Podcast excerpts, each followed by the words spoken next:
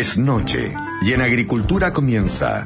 Todas las noches son viernes. Una hora de conversación interesante y reflexión entretenida junto a Fernando Villegas.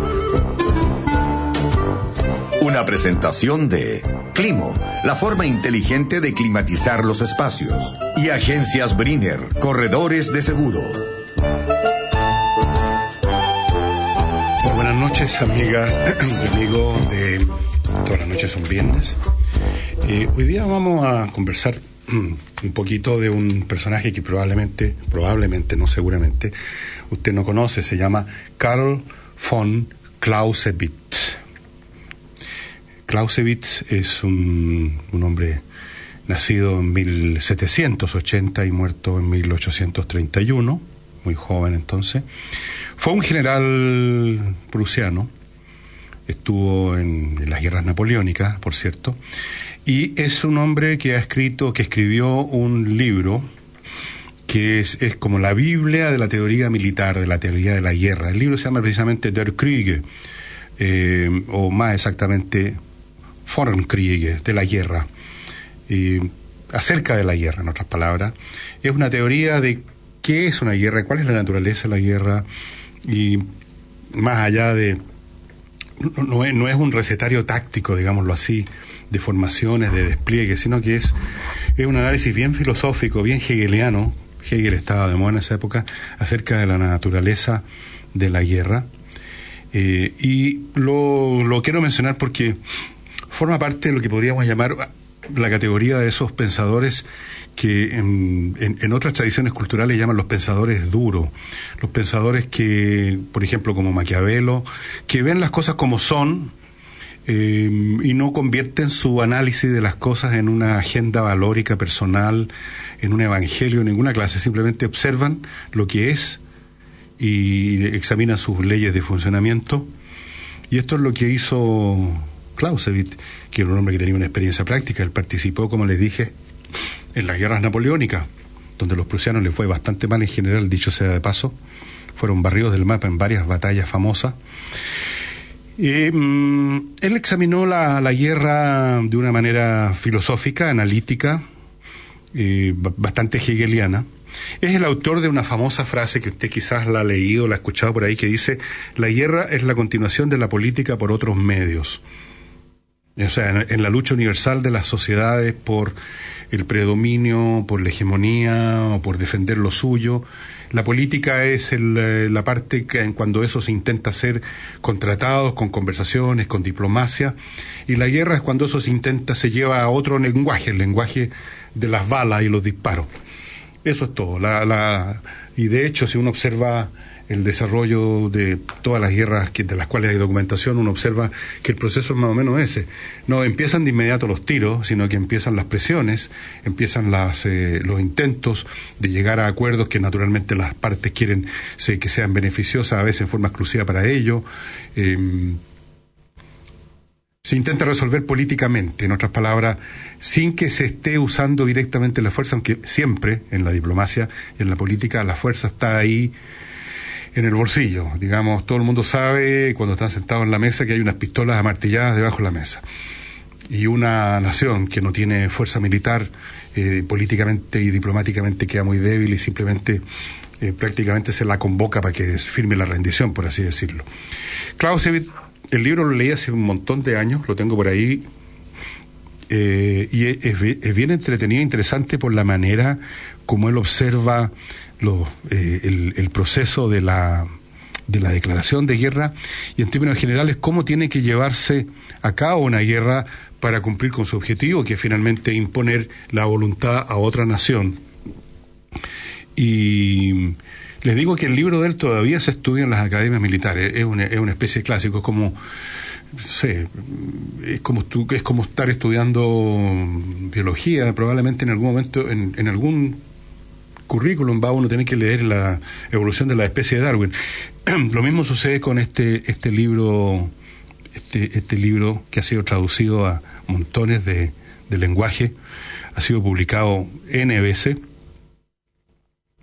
Y él, a pesar de que escribió en una época con una tecnología militar absolutamente para nosotros superada. Estamos hablando de una época del siglo XVIII, la guerra se libraba básicamente con el fuego de mosquetería de la infantería, la caballería con sus sables y la artillería, eso era todo. Eh, en eso consistía la, la, batalla, la, por supuesto estaban los elementos logísticos, lo que se llama la intendencia, pero imagínense, no había guerra aérea, ni guerra submarina, ni artillería a largo alcance, ni armas nucleares, ni armas personales de, tan eficaces como las que hay ahora, ni nada de todas esas cosas. Pero los principios básicos de la, de la guerra, él no, están muy lejanos a los que, están usándose ahora. Eh, él parte con definiciones súper sencillas. Dice que la guerra es un acto de fuerza para obligar a, nuestro enemigo a, hacer, a cumplir con nuestra voluntad. Así de simple. Y la frase esta, la guerra es meramente la continuación de la política por otros medios, o podríamos decir también al revés, la política es la continuación de la guerra por otros medios. En cierto sentido, es así porque vamos siempre alternando una cosa con otra en las relaciones entre las naciones. Em, él decía que la guerra es una trinidad compuesta por los siguientes elementos, violencia, odio y enemistad. Y mm, hablaba, eh, él se, metió en algunos elementos, podríamos decir, de tipo estratégico y táctico. Eh, algunos de ellos no los he olvidado. Es, es un libro muy grueso, entre paréntesis. Eh, él decía que una guerra puramente defensiva es una guerra perdida de antemano, porque uno no puede ganar una guerra defensiva. En el mejor de los casos puede simplemente contener al enemigo, pero se está corriendo el riesgo que en algún momento ese enemigo pueda romper la línea defensiva y ya no hay nada más que hacer. Eso es un principio básico, básico que mm, de la guerra, que los cordones defensivos son, son una... Es como en el fútbol, ¿no? Un equipo que entra puro a defenderse al final, le hacen un gol y se acabó la... No hay nada más que hacer. Em, él explicaba cómo funciona, la, cómo empieza, cómo se vive, por ejemplo, el campo de batalla, cuando empiezan, en esa época, ¿no? Las líneas de infantería acercarse al frente propiamente tal, empiezan a sentirse los primeros impactos de, de, los, de las balas eh, pegando en el suelo todavía eh, recordemos que cómo se compatía en esa época, se acercaban, ustedes lo ven, haber visto en la película El Patriota, esa de Mel Gibson, ¿no? que trata de la guerra de liberación, la guerra de independencia americana.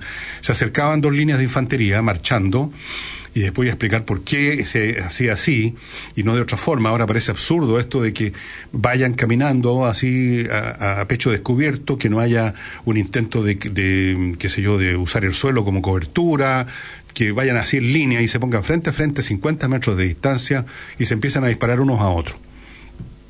¿Cómo es posible eso? Dice usted. Bueno, por el, tipo de arma.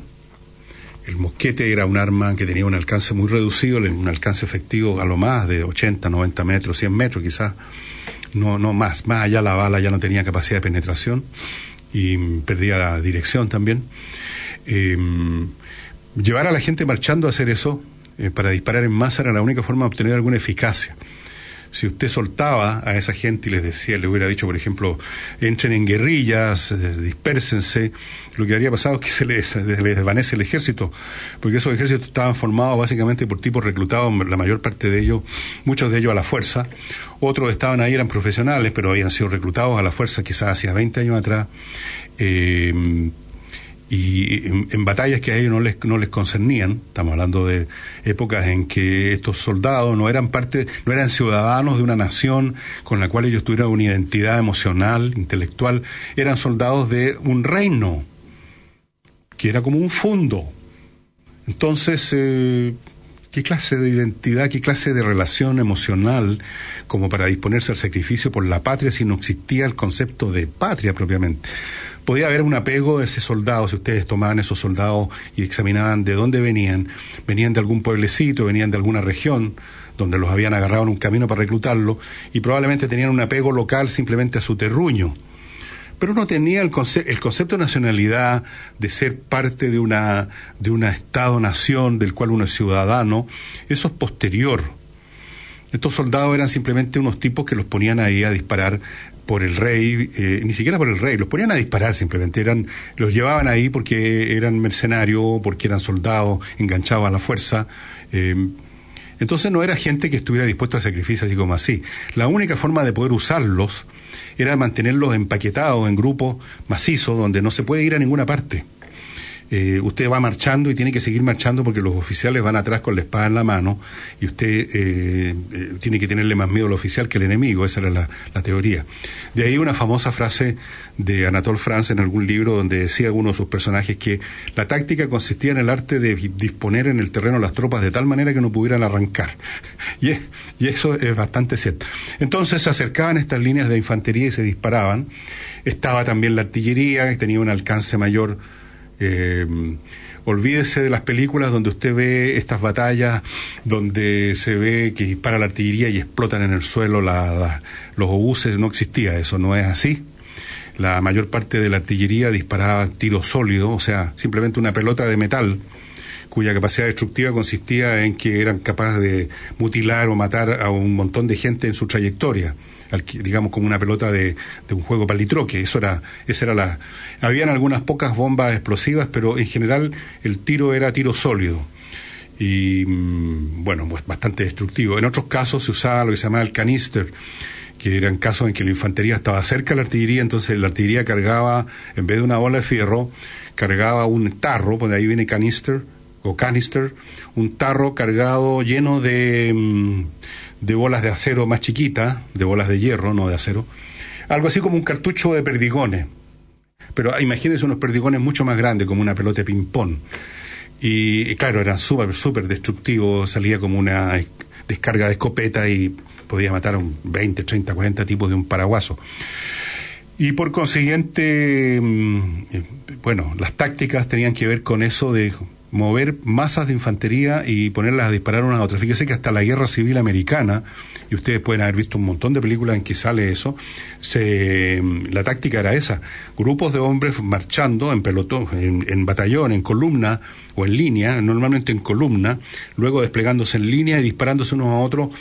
En la caso de la guerra civil americana, se disparaban de un poquito más de lejos porque ya en esa época se había desarrollado un pequeño, una, una, una, pequeña mejora en, la, en el mosquete que disparaba una bala que se llamaba Minie, por el nombre de un señor que la inventó. Era una bala, no era una esfera metálica de plomo, sino que eh, tenía una forma más o menos parecida a las balas de ahora, o sea, un, una ojiva, y al dispararse la parte de atrás de la bala se dilataba y se pegaba al tubo del cañón del, del mosquete y eso le daba, em, por supuesto no habían gases que se escaparan entre, entre la camisa del tubo y la bala y por lo tanto la, la, la fuerza expansiva de la pólvora al estallar em, se aprovechaba enteramente y esas balas tenían más alcance. En definitiva, se trata que en vez de tener un alcance de unos 100 metros, tenían 300 metros más o menos. Pero al final la táctica era la misma, dos filas, dos hileras de hombres disparándose y de repente una de ellas viendo si los otros estaban empezando a desmoralizarse, a vacilar las líneas o tenían más baja, un ataque a la bayoneta. Pero fíjese qué curioso que en la guerra de secesión americana se hizo una investigación, eh, los doctores militares, eh, las, heridas o muertes por, por bayoneta fueron poquísimas. Normalmente era, era la fusilería y el tiro de, de cañón. Así que cuando veas esa película en que se era una explosión en el suelo, son mentiras. No, no era así la cuestión. Em, en otros casos se, disparaba una bala de mortero que era una esfera de hierro hueca con pólvora y con un fusible. Que ustedes pueden verlo en algunas películas que cae y queda todavía el fusible como un, como un, como un cohete que no le prende la mecha. Y claro, al explotar el, eh, esta, esta, esta cuestión disparaba fragmentos metálicos para todos lados, y eso es lo que se llama el, el shrapnel en, en, literatura militar, es el, los fragmentos de... Bien, pero en fin, volvamos a Clausewitz. Clausewitz estudia todo esto y desarrolla una serie de principios, como por ejemplo esto de la concentración de fuerza en un punto, y su manera de ver la guerra entonces es totalmente fría, eh, no hay aquí un evangelio sobre hay que terminar con la guerra o, cosas como el estilo, simplemente se dedicó a ver cómo funcionaba la cuestión en la realidad, en las relaciones entre las naciones. Y de ahí se parece bastante, y aquí vamos a ir una pausa, a Maquiavelo, y al cual vamos a ir ahora, que él se dedicó a estudiar cómo funcionaba la política en la realidad, en vez de simplemente hacer una agenda valórica acerca de cómo debiera ser en un mundo ideal la política. Vamos a una pausa y volvemos.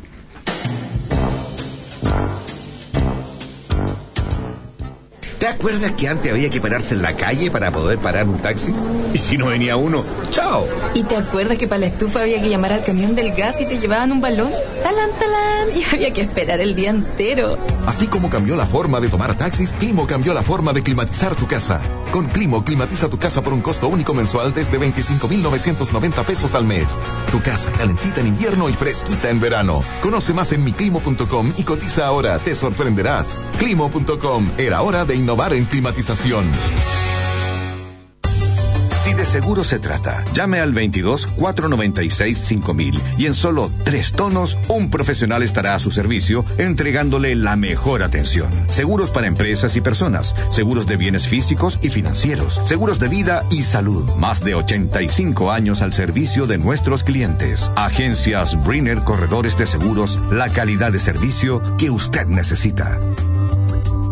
Coopeuch cumple 50 años haciendo realidad los sueños de sus socios. Averigua cómo ser parte de la cooperativa en www.coopeuch.cl o llamando al 600-200-1200. Sé parte hoy de la cooperativa y podrás acceder a productos financieros responsables y disfrutar de los múltiples beneficios creados especialmente para sus socios. Coopeuch, 50 años unidos por lo que quieres. Este año me gustaría recorrer Europa. A mí me encantaría construir la piscina para este verano. Yo quiero empezar con mi emprendimiento. Yo me aburrí el auto. Me quiero comprar una moto. ¿Y tú? ¿Cuál es tu proyecto? Porque queremos hacerte la vida más simple. Te presentamos Préstamo Personal Vice, un plan perfecto para tus proyectos. Pídelo y conoce nuestras condiciones convenientes con la flexibilidad que necesitas para concretar tus ideas. Infórmate más en vice.cl. Banco Vice, simple para ti. Infórmese sobre la garantía estatal de los depósitos en su banco o en www.sbif.cl. Deportes en Agricultura, con la información deportiva del momento. Es una presentación de Hyundai Camiones y Buses, una empresa indomotora. Nueva Signature Guacamole de McDonald's, placer en crear. Scotiabank, auspiciador oficial del Campeonato Nacional. Con cuatro partidos iniciará mañana la disputa de la décima fecha del campeonato de transición. Iquique con Deportes Temuco abrirá los fuegos a mediodía en Cabancha. A las 15.30 en el Capo, Guachipato con la Católica. Hora 18, Audas Colo Colo, el partido de la fecha 20.30 en Quillota, San Luis Antofagasta. El día domingo a mediodía, Clásico Porteño, Wanderers Everton en Valparaíso. 15.30 la U de Conso Higgins. Hora 18, Curicó Unión Española en el Estadio La Granja del Sur. Y a las 20.30 Estadio Nacional, la U ante Palestino. Estimados colaboradores, queremos comunicarles que nuestro afán por renovar esta empresa decidimos hacer un cambio radical. Desde hoy, esta empresa ya no se va a llamar Fletes Don Carlos. Desde ahora vamos a hacer Fletes Mr. Charles. Hay mejores formas de renovar tu negocio. Llegaron aires de renovación a Hyundai Camiones y Buses. Entrega tu viejo camión en parte de pago y llévate un camión Hyundai completamente nuevo en 12 cuotas sin interés. Por éxito total, extendimos la promoción. Aprovecha y renueva tu camión. Hyundai Camiones y Buses, marca de calidad mundial, una empresa indumotora. Bases legales y modelos en promoción en hyundaicamiones.cl. Ahora para los paladares más exigentes, la nueva Signature Guacamole de McDonald's. Y échale los balazos, güey. Oh. Chingó el cabrón. Órale, sigan cantando. Doble carne bien jugosita, paltita, tomate, lechuga, quesito fundido. Órale, la nueva Signature Guacamole de McDonald's. Lo que te gusta de México. Recuerda, desde ahora toda la línea Signature también la puedes elegir con pollo o carne. Parecen una barra alentando a su equipo, pero no. Son clientes de Scotiabank que obtuvieron un 50% de descuento en las entradas para el campeonato con sus tarjetas de crédito Scotiabank. Escuchémonos un poco más.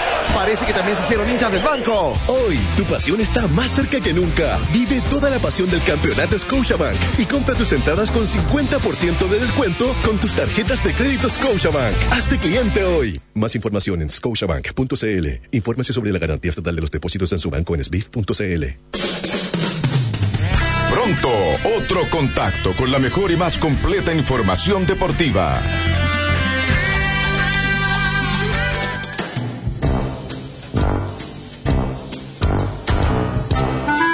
Estamos presentando por Agricultura, todas las noches son viernes. Un encuentro diferente con Fernando Villegas. Volvemos con clima, estimados amigos. y a partir de lunes vamos a tener un nuevo auspiciador que ya les voy a contar. Fantástico. Climo, que es la empresa chilena ganadora de un premio mundial por innovación que está desarrollando con, en conjunto con empresas tecnológicas europeas una climatización completamente distinta y superior a todo lo que usted conozca hasta ahora. Usted conoce las estufas, qué sé yo, parafina, las de eléctrica, las de gas, conoce, qué sé yo, la calefacción central, que en el fondo es quemar gas, es lo mismo. Y todo eso cuesta mucha plata, produce gases, muchos de ellos, de estos sistemas, producen eh, gases eh, tóxicos, hay que abrir la ventana, ventilar, se pierde todo el calor que se juntó, vuelta a empezar, y cuesta caro cuesta caro. Este sistema es mucho más eficiente, funciona con energía eléctrica, pero no enciende un filamento, porque eso es un gasto enorme en electricidad. Esa energía eléctrica le permite, con muy poco consumo, eh, desplazar energía calórica que está en el aire afuera de su casa o dentro de su casa para el otro lado. Si usted tiene calor en verano, cuando hay mucha temperatura, saca el calor y lo echa para afuera. En invierno, cuando usted tiene mucho frío, toma el calor que está afuera, incluso en un día helado, usted cree que no hay calor, pero hay calor en el aire y lo trae para adentro. Calefacción. Y en cualquier momento del año usted pone la temperatura que quiere. Usted gradúa exactamente, quiero 18,5 grados y eso es lo que va a obtener. Es un sistema perfecto, extraordinario, silencioso. Usted ni ve estos dispositivos y le cambia absolutamente la vida.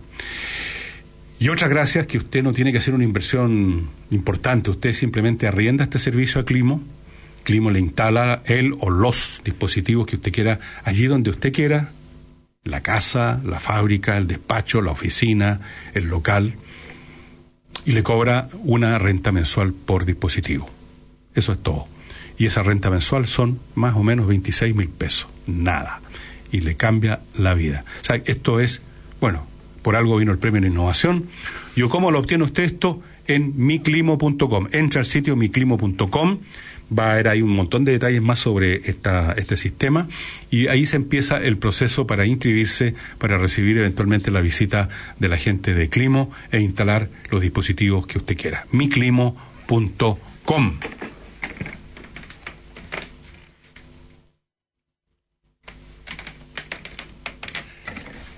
Y ahora, estimados, vamos a ir a, un poco de música. Yo les voy a ofrecer ahora una pieza que dura más o menos siete minutos, pero estamos a viernes. Miren, creo que alguna vez la, hemos puesto, pero ya saben, la música se puede poner todas las veces que uno quiera, ¿no? Es el primer movimiento, el primero nada más, del cuarteto llamado Las Quintas.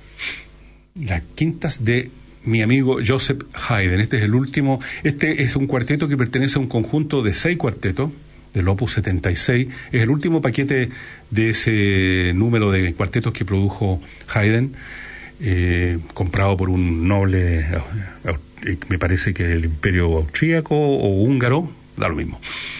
Eh, Foner Dorji, el caballero que pagó la, la trabajo y hay un montón de cuartetos ahí adentro, por supuesto hay seis cuartetos, y este es el número dos, que se llama Las Quintas porque está construido, especialmente el primer movimiento, que es lo que vamos a escuchar, sobre la base de una distancia de un intervalo de quinta entre dos notas. Ta, ta, ta, ta.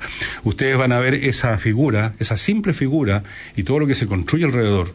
Ese era el gran genio de Haydn, repetido algo así cerca de 100 veces en el movimiento. Pero miren ustedes cómo lo hace cada vez con pequeñas variantes y diferencias. Eh, vamos entonces al cuarteto las Quintas interpretada por el cuarteto de Zagreb.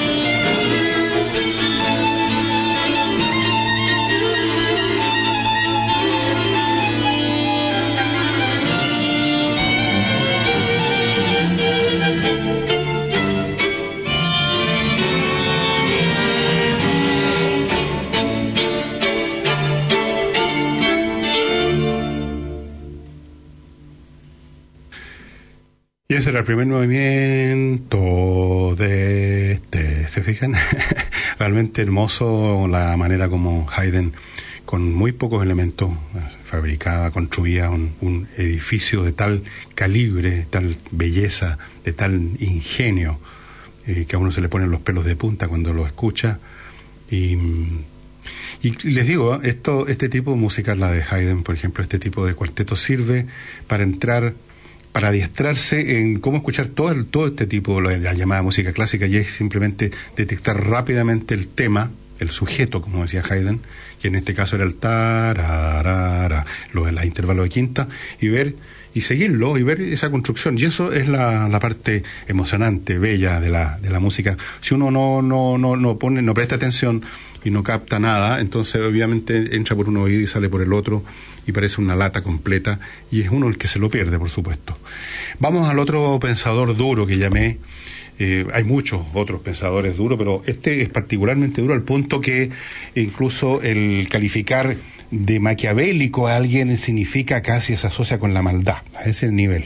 Niccolo Maquiavelo nació en 1400, es del siglo XV, en pleno renacimiento eh, la madurez del Renacimiento italiano, 1469, murió en 1527, fue diplomático, político, él participó en cuestiones políticas entre estas ciudades eh, independientes, que eran estados independientes que había, Italia no existía propiamente tal.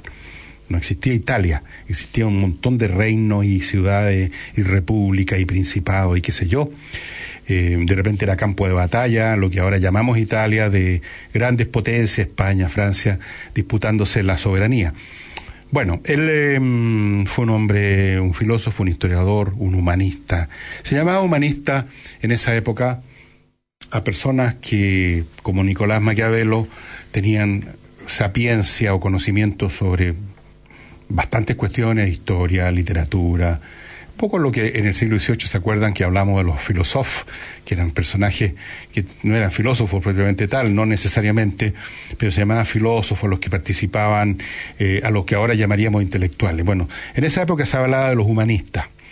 Y mm, él se le considera el padre de la ciencia política moderna porque es quizás, si no sé si el primero realmente, pero el que con más claridad, más desnudamente estudia cómo es esto del poder, quién es el que tiene el poder, cómo lo consigue y cómo lo conserva, y el libro clásico de eso se llama, como ustedes saben, El Príncipe.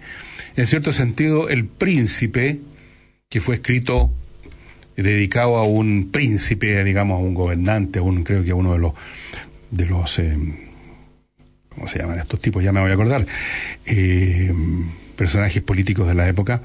Eh, él describe, es una especie de texto donde él escribe cómo es la cosa, cómo funciona la política, y por lo mismo funciona como una especie de devocionario de cómo conservarse como príncipe, cómo manejar las relaciones con los demás para mantener y acrecentar y no perder el poder. Y de ahí que tarde o temprano, especialmente por parte de aquellas personas que eh, no son capaces de pensar mirando las cosas como son, sino que siempre están soñando y haciéndose fantasía, entonces convirtieron el término maquiavelismo en algo negativo, algo así para caracterizar a un político sin escrúpulo. Pero la verdad es que cuando Maquiavelo describe a un político haciendo lo que tiene que hacer para mantener el poder, está describiendo por definición a una persona que no puede tener escrúpulo. Tener escrúpulo significa tener eh, cierta resistencia a hacer ciertas cosas. Y si uno eh, es político y tiene resistencia a hacer ciertas cosas, eh, no puede sostenerse como político. Ustedes lo pueden ver sin necesidad de que haya puñalada ni balazo en la política actual en Chile, cuando la gente del Partido Socialista y otros de la, de la nueva mayoría vieron que la candidatura de Lagos no iba a cobrar vuelo y que sí la estaba cobrando en ese momento, la de Alejandro Guillé, ellos liquidaron a Lagos, simplemente siendo Lagos quien es, un hombre importante ese partido, fue presidente de Chile, una tremenda figura, un estadista, como se dice. Pero lo liquidaron, hicieron lo que tenían que hacer, no tuvieron escrúpulos. Así que no es un problema de Maquiavelo, es un problema de cómo funciona la política y él la ve desnudamente. Él describe conducta inmoral como la deshonestidad, como matar inocentes, como cosas, en esa época además, normales y efectivas en política.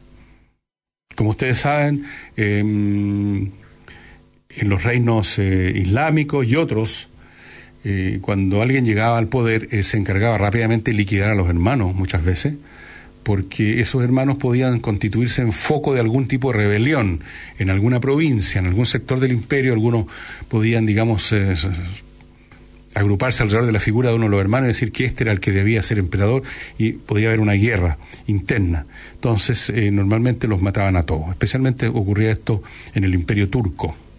Eh, los hermanos estaban condenados a la muerte. El que ganaba se la llevaba toda, digamos, para casa. Entonces, eso era normal en esa época.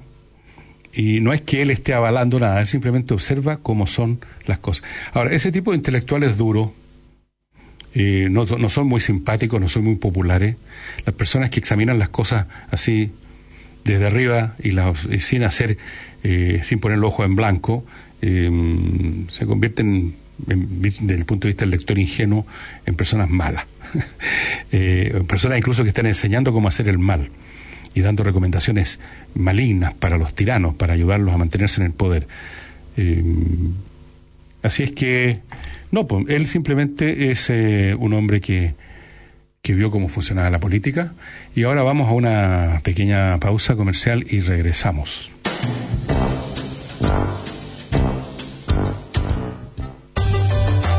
Cuando hablamos de seguros, debemos acudir a los mejores. Agencias Briner Corredores de Seguros, más de 85 años entregando la mejor atención a nuestros clientes. Marque el 22 496 5000 y en un máximo de tres tonos, un experto atenderá sus requerimientos. Seguros para empresas y personas, seguros de vida y salud, seguros de bienes físicos y financieros. Agencias Briner Corredores de Seguros, la calidad de servicio que usted necesita. ¿Te acuerdas que antes había que pararse en la calle para poder parar un taxi? Y si no venía uno, ¡chao! ¿Y te acuerdas que para la estufa había que llamar al camión del gas y te llevaban un balón? ¡Talán, talán! Y había que esperar el día entero. Así como cambió la forma de tomar taxis, Climo cambió la forma de climatizar tu casa. Con Climo, climatiza tu casa por un costo único mensual desde 25,990 pesos al mes. Tu casa calentita en invierno y fresquita en verano. Conoce más en miclimo.com y cotiza ahora, te sorprenderás. Climo.com, era hora de innovar innovar en climatización. Choripán en pan de ajo con cebolla en escabeche y cerveza. Sabe ser en chebeca, en yabosé, con hoja de nap en panicho. Brochetas de cordero con merquén y una piscola. La copis una kenmer con do de cor de tas bro. Cuando la comida va y vuelve, Antiax. Combate la acidez con Antiax.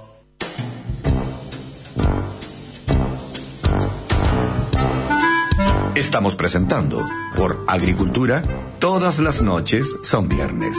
Un encuentro diferente con Fernando Villegas. No crean ustedes que Maquiavelo escribió sobre el príncipe, escribió un montón de otros libros, que algunos incluso pueden parecer bastante más interesantes. Escribió uno que se llama Discurso sobre los primeros diez libros de Tito Livio, que era un historiador romano.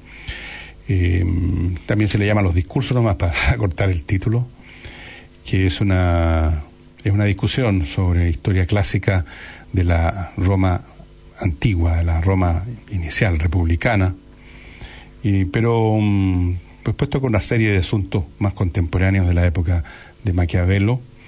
Em,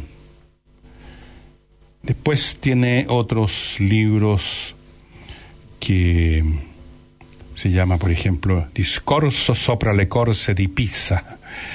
Eh, un montón de cosas. Pero el libro que lo que lo convirtió en, un, en un ícono de las ciencias políticas es ciertamente el, eh, el príncipe de Maqui. El príncipe. Casi uno dice el príncipe y automáticamente dice el príncipe de Maquiavelo. Eh, ¿Quiénes son los pensadores que hacen el complemento, que hacen el, que son el opuesto? Bueno, ahí tenemos el caso, digamos, el caso más extremo de pensadores que no son duros, sino que son eh, evangelistas, más bien son los utopistas. Los utopistas son el tipo de personas o intelectuales que eh, describen el mundo tal como les gustaría a ellos que fuera. Y hacen una, un plan, así, el mundo debería ser así, así y asá. Y como no, como no es, casi nunca así, así y asá, se enojan mucho. El filósofo Hegel se reía a grito, bueno, no sé si a grito, pero se reía mucho de estas personas, decía él, que pretenden darle lecciones a la historia, en vez de ser uno el que aprende las lecciones a la historia, pretende darle lecciones y decirle cómo debieron haber sido las cosas. Eso es una manera muy ingenua de, pensar y es una manera muy peligrosa de pensar. Los eh, pensadores de este tipo, los utopistas, los creadores de utopías, los que promueven eh, evangelios y devocionarios eh, y quieren imponerle al mundo sus ideas, terminan convirtiéndose en los peores tiranos. Yo creo que uno de los ejemplos clásicos de esto, aunque no era pensador por lo demás, es Robespierre, el famoso El Incorruptible. Robespierre, eh, con el cual termina en cierto sentido la Revolución Francesa. Un hombre que quería hacer una república de la virtud. Piensen ustedes lo que significa eso. O sea, quería que los hombres se comportaran de acuerdo al concepto que él tenía de la virtud, que era un concepto bien así como eh, ascético, donde la gente portándose bien en su casa, en todas partes, nada de... Y para lograr, para intentar eh, instaurar esta República de la Virtud, lo que efectivamente instauró fue el terror. Y en el plazo, en el lapso en que él estuvo en el poder, eh, dirigiendo el, eh, el Comité de Salud Pública, como se llamaba, él cortó más o menos unas dos mil cabezas. en un momento dado la guillotina no daba abasto cortando cabezas, porque cuando usted intenta imponer la virtud y se pone un rasero muy alto, por definición, prácticamente todo el mundo está por debajo de ese rasero. Pues. No cumple, no da el ancho para, esa, para ese parámetro de virtud y, empieza, y se convierte primero en sospechoso y después en enemigo, como dicen los marxistas, enemigo objetivo del socialismo. En este caso era enemigo objetivo de la República de la Virtud y hay que cortarle la cabeza rápidamente. Son peligrosos estos personajes porque son fanáticos, son fanáticos a su vez porque estas ideas utopistas son simplistas, no toman en cuenta la naturaleza humana, la naturaleza de las sociedades, como son las cosas, a la, a la Maquiavelo o a la von Clausewitz, y como resultado de esto eh, tratan de imponer finalmente a la fuerza. Primero tratan de convencer y luego si tienen poder tratan de imponer a la fuerza por el bien superior de la humanidad. Ellos funcionan mucho en abstracciones generales. Ustedes escuchan algunos, bueno, este, en este, momento en Chile son tan rascas generalmente los candidatos que ni siquiera nos ofrecen alguna utopía que eh, abstracta, sino que simplemente una cosa cantinflera. Pero mm, eh, estos políticos o estos eh, pensadores que proponen mundos maravillosos son peligrosos. Nunca lo olvide usted esto porque eh, especialmente si tiene hijos adolescentes que son los que primero caen en estas teorías abstractas sobre la virtud o sobre cómo debiera ser el mundo para que fuéramos todos iguales o fuéramos todos solidarios, o fuéramos todos como hermanos y no hubieran desigualdades, no hubieran cosas terribles, pero para lograr esos mundos maravillosos que no son logrables, eh, se pasa por la matanza eh, o la represión. no, no, no cabe otra forma, no cabe otra manera finalmente esos sueños maravillosos terminan en las peores pesadillas. Em, es por esa razón que quise hablar hoy día de Maquiavelo y de especialmente de von Clausewitz, que usted probablemente no, lo conocía, por este motivo de que hay que curarse de espanto de estas teorías utopistas maravillosas, eh, leyendo a los Carl von Clausewitz, leyendo a los Maquiavelo y leyendo a otros pensadores más modernos que em, ayudan, ayudan a echar abajo eh, todas estas fraseologías que no significan nada. A mí me hizo sentido esa manera de pensar, analizando a fondo hasta donde uno pueda eh, el sentido que pueda tener si es que lo tiene de estos términos genéricos, por un libro que leí hace millones de años, estaba en la universidad, era un cabro chico, tendría 17 años o 18, y llegó un libro a mis manos de un filósofo, de un profesor de filosofía de esa época que hacía clase en el pedagógico y se llamaba Ribano. Ribano. Juan Ribano creo que terminó su carrera y ya murió en Alemania y escribió un librito que lo tengo y lo guardo como un hueso santo que se llama Contrasofistas. Y él analizaba los sofismas propios de esa época, eh, los sofismas que uno escuchaba en los pasillos de la universidad, que escuchaba en boca de los teóricos o de los o lo que él llamaba simplemente sofistas. O sea, ustedes recuerdan que de dónde viene el término sofista, viene de la antigüedad clásica, sofistas eran los tipos que a cambio de un emolumento eh, podían demostrar cualquier cosa. O sea, manipulaban el lenguaje y los conceptos de tal manera que usted podía demostrar eh, blanco o negro según quién paga. Un poco como un abogado, si ustedes quieren, una cosa así, pero con un tinte filosófico para darle más peso a lo que se estaba diciendo. Eh, no, pues señores, hay que examinar esas frases mientras más genéricas y más voladas y más eh, emocionantes, tenga más sospecha. Ese libro, Contra Sofistas, si usted lo encuentra en alguna librería de viejo en San Diego, creo que el hermano de, del filósofo es un librero. Me parece que el señor Rivano, que tiene o tenía una librería de segunda mano en San Diego, es pariente, fue pariente, es pariente, no estoy seguro, pero busque por ahí este librito, una, realmente una, un librito que debiera leerse en el colegio y ampliarlo un poco, porque por lo que yo recuerdo, eh, normalmente Ribano se concentró en los sofismas que venían, por así decirlo, de los sectores que él ya habría llamado, porque era un hombre de izquierda, eh, habría llamado burgueses, pequeños burgueses. Pero es válido igual su, su, su postura de examinar con cuidado lo que nos están diciendo, esas frases que suenan tan bien y que le ponen a la piel de punta, la, piel de gallina, porque generalmente son cuentos de hadas. Y ese ejercicio de examinar siempre lo que a uno le digan, eh, y no aceptar así como que fuera moneda de cambio, así como uno acepta una moneda y ni la mira, uno supone que la moneda es, es legítima, uno no puede aceptar cuando uno le dicen eh, vamos a luchar por la justicia, pero exactamente entender bien qué es lo que es justo o injusto, o cuando le tratan de hacer creer que la justicia es igual a la igualdad, se le tratan de pasar gato por libre, no, son lo mismo, de hecho son exactamente lo contrario. No hay nada más, más desigual que la justicia porque justicia significa que cada cual reciba lo que se merece y todos nos merecemos cosas muy distintas y por lo tanto desiguales. Ven ustedes que si uno examina un par de jugadas para adelante las cosas empiezan a caer. Así es que em, vamos ahora a una pequeña pausa creo y luego vamos a continuar con Álvaro, que debe haber llegado ya. Y dejamos entonces como tarea para la casa que encuentren y busquen en alguna parte este libro Contra Sofistas del señor Ribano. No se vaya.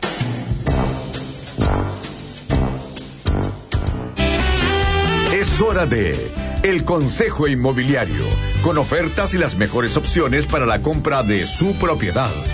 Una presentación de Inmobiliaria Noyagam, con su edificio de Ezequiel Fernández 1938, Ñuñoa. Y edificio Arboleda de Inmobiliaria Américo Vespucio. Inmobiliaria Noyagán presenta edificio Quinta Avenida. Qué gran proyecto ubicado en el centro neurálgico de la comuna de San Miguel, con departamentos de uno, dos y tres dormitorios, pensados para usted y familia, destacan por sus excelentes terminaciones. Baños con cubierta de mármol, comedor con porcelanato y kitchenet, cocina equipada con campana, encimera y horno eléctrico, sala de multiuso, quincho y bicipark y mucho más. Le recomendamos no pierda la oportunidad y visite Sala de Ventas en Quinta Avenida, 1198 San Miguel, fono 2228 30516 y www.noyagam.cl. Y en Ñuñoa, Inmobiliaria Noyagam invita a conocer el edificio Ezequiel Fernández 1938, ubicado en uno de los sectores más tradicionales de la comuna. Cuenta con espectaculares departamentos de tres dormitorios pensados 100% en la familia. Arquitectura moderna y vanguardista, quincho con vista panorámica, jardines interiores, exteriores y mucho más, destacándose como un edificio de calidad superior. No deje de visitar la sala de ventas y piloto en Ezequiel Fernández 1938, fono 222 37 39 60, www.noyagam.cl. Disfruta de toda la conectividad en el mejor sector de Las Condes. Edificio Arboleda. Excelente ubicación cercano a Avenida Colón y Américo Vespucio. Todo lo que necesitas en un solo lugar con amplios espacios y finas terminaciones. Descubre un diseño único a un precio irrepetible. Departamentos de 3 y 4 dormitorios de 100 a 237 metros cuadrados totales desde 6.660 UF. Visite nuestro espectacular piloto en Avenida Américo Vespucio 984, esquina Cristóbal Colón Las Condes, o entra a www.iarboleda.cl. Fue el Consejo Inmobiliario, una presentación de Inmobiliaria Noyagam con su edificio de Ezequiel Fernández 1938 Ñuñoa. Y edificio Arboleda de Inmobiliaria Américo Vespucio. En Sura compartimos tu sueño de conocer el mundo, de hacerlo tuyo. Por eso, comienza por conocer un mundo de inversiones con nuevas alternativas de inversión. ETF, plataforma de inversiones internacionales, fondos de inversión y fondos multiactivo, que se suman a la mayor oferta de fondos mutuos de Chile. El mundo está más cerca que nunca. Sura, ahorra con productos de inversión. Fondos intermediados por corredores de Bolsa Sura. Infórmese sobre sus características esenciales, las que se encuentran contenidas en su reglamento interno. Deportes en Agricultura, con la información deportiva del momento. Es una presentación de Hash Papis te invita a andar feliz por la vida. Club Hípico, el club donde ganas más. Yerba mate Amanda, la maduración justa. Con un partido se reanudará mañana la disputa de la duodécima fecha del fútbol de la Primera B, hora 19, Los Ángeles, Iberia ante Copiapó. El resto se jugará el día domingo. Atención, 15 horas con 30 minutos. Valdivia recibiendo en su parque municipal a Unión Calera, líder del campeonato. A la hora 17, en Arica, San Marcos con Rangers. En el mismo horario en Calama, Cobreloa, Magallanes, siempre a las 5 en El Salvador, Cobresal, La Serena. Y cerrarán 18 con 30 en el Sánchez Rumoroso los equipos de Coquimbo y Puerto Montt. Hash Papis te invita a andar feliz por la vida. El optimismo es una actitud permanente de volver a empezar, de analizar, de estudiar los hechos para comprender mejor los errores, para así mejorarlos y lograr las metas propuestas. Hash Papis, walk happy. Si la emoción ya se acabó. Si los panoramas se acabaron. Tranquilo, este viernes 27 se viene el clásico Grupo 1, el ensayo Mega 2017. Un panorama imperdible con degustaciones, parque de diversiones gratis en el sector central, entretenidos shows de dobles y mucho más. El viernes 27 de octubre desde las 10.30 de la mañana. Ah, y no te pierdas el espectacular show de fuegos artificiales en Club Hípico, el club donde ganas más. Mate Amanda, me gusta, me gusta. Me gusta, me gusta. Me acompaña y me da energía. Yerba mate Amanda, me gusta. Yerba mate Amanda, la maduración justa. Pronto, otro contacto con la mejor y más completa información deportiva. Valentina la acaba de llamar un falso ejecutivo de su banco para pedirle su clave de internet y su número de Digipass porque iban a bloquear su cuenta. Lo bueno es que ella es del Chile y sabe que eso es un fraude. También tiene muy claro que su banco no le va a mandar un mail con un link y que para entrar a la web debe escribir la dirección directo en su navegador. Además, usa la app Mi Banco para activar y desactivar su tarjeta cuando lo necesite. Para Valentina la seguridad es lo primero, por eso está en el Chile. Banco de Chile, el Banco de Chile.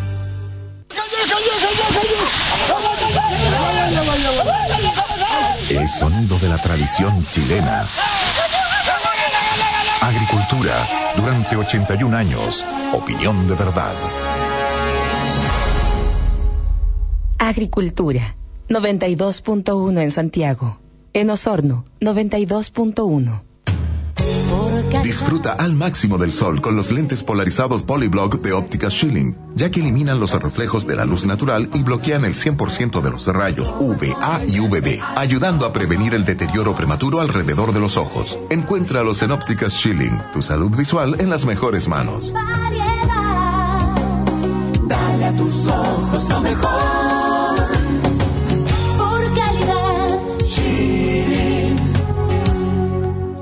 Ópticas Schilling. Ver y verse mejor le indica la hora. 10 de la noche. 59 minutos.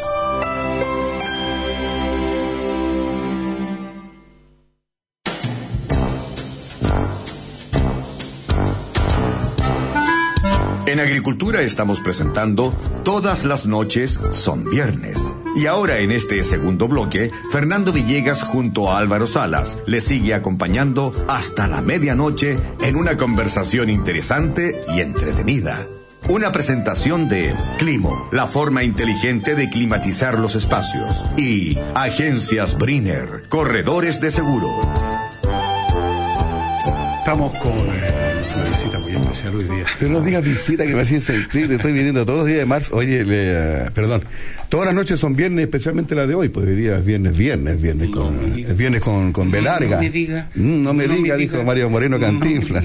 Oye, Sí, un fin de semana que se nos venga ojalá tranquilo para todos, de descanso. Pero eh, se nos vienen buenas noticias para la próxima semana. Para la gente que reclama por el precio de los libros, que acá no se puede leer porque es todo caro, y lo que dices tú, y esa misma plata se la gastan el fin de semana en un asado, en un casino, en cualquier lado, que se nos viene la famosa FILSA, gran iniciativa. Feria Internacional del Libro de Santiago, en la cual tú has participado en varias oportunidades. Todos los años eligen un país invitado, este año es Italia. Sí. ¿Ah? Está, me estaban contando, se inaugura ahí en la estación Mapocho y, y están los libros con unos tremendos descuentos en todo caso para que nadie diga que no se puede leer.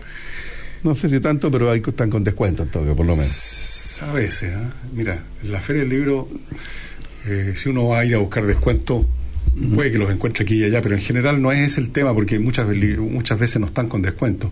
La, la gracia que puede tener es de que usted en un espacio más reducido, que es el de la estación Mapocho, usted encuentra prácticamente todo lo que pueda haber de libros publicados en Chile, eso es todo, porque están todas las editoriales o prácticamente todas, y por lo tanto, en vez de tener que ir a una librería que está en un lugar de Santiago y luego ir a otra, está todo ahí. Esa es, todo reunido en un solo está lugar. todo reunido en un solo lugar. Algunos libros estarán más baratos que lo normal, eh, otros no. Pero no es ese el punto. O sea, el- uno no tiene que ir a buscar el libro, comprar el libro sobre la base de cuánto cuesta, pues eso es absurdo. Mm. Porque si es por eso, vaya a una librería de segunda mano y busque ahí. Y me parece una buena idea, entre paréntesis, uno encuentra un montón de cosas estupendas. Pero lo que hay ahí nomás en esa librería. Eh, yo he estado en varios Tú has ido a tus libros ahí a firmar. eh, Sí, he estado gente. presentando unos tres veces o cuatro veces libros míos y una o dos veces, un par de veces por lo menos, recuerdo tres libros de otras personas. Y. mm, ¿Cómo esa ah, parte? pues, y ¿Cómo, también el cómo- libro- he firmado. ¿Cómo mostráis tu libro de otras personas? como tú, tú- Te tú- llaman para presentar un libro. O sea, A tú ti te llaman, un no- libro no y me te- dice, ¿por qué no me presentas el libro? Entonces yo agarro tu libro, lo leo Ya, y lo y hago un comentario que se supone naturalmente que es un comentario positivo. Porque eh, a, a mí una vez me tocó un señor que no voy a mencionar, que se quiso hacer el chistoso y presentó un libro mío buscando cosas que le parecieron mal o que era- eran para reírse de mí. Ah, un libro tuyo presentado Sí, eso me pareció una, una, una, una deslealtad. Porque sí, mira, a mí me ha tocado alguna vez presentar un libro que realmente tenía que presentarlo por una cuestión de compromiso, de no me acuerdo de qué tipo, pero el libro lo encontré pésimo.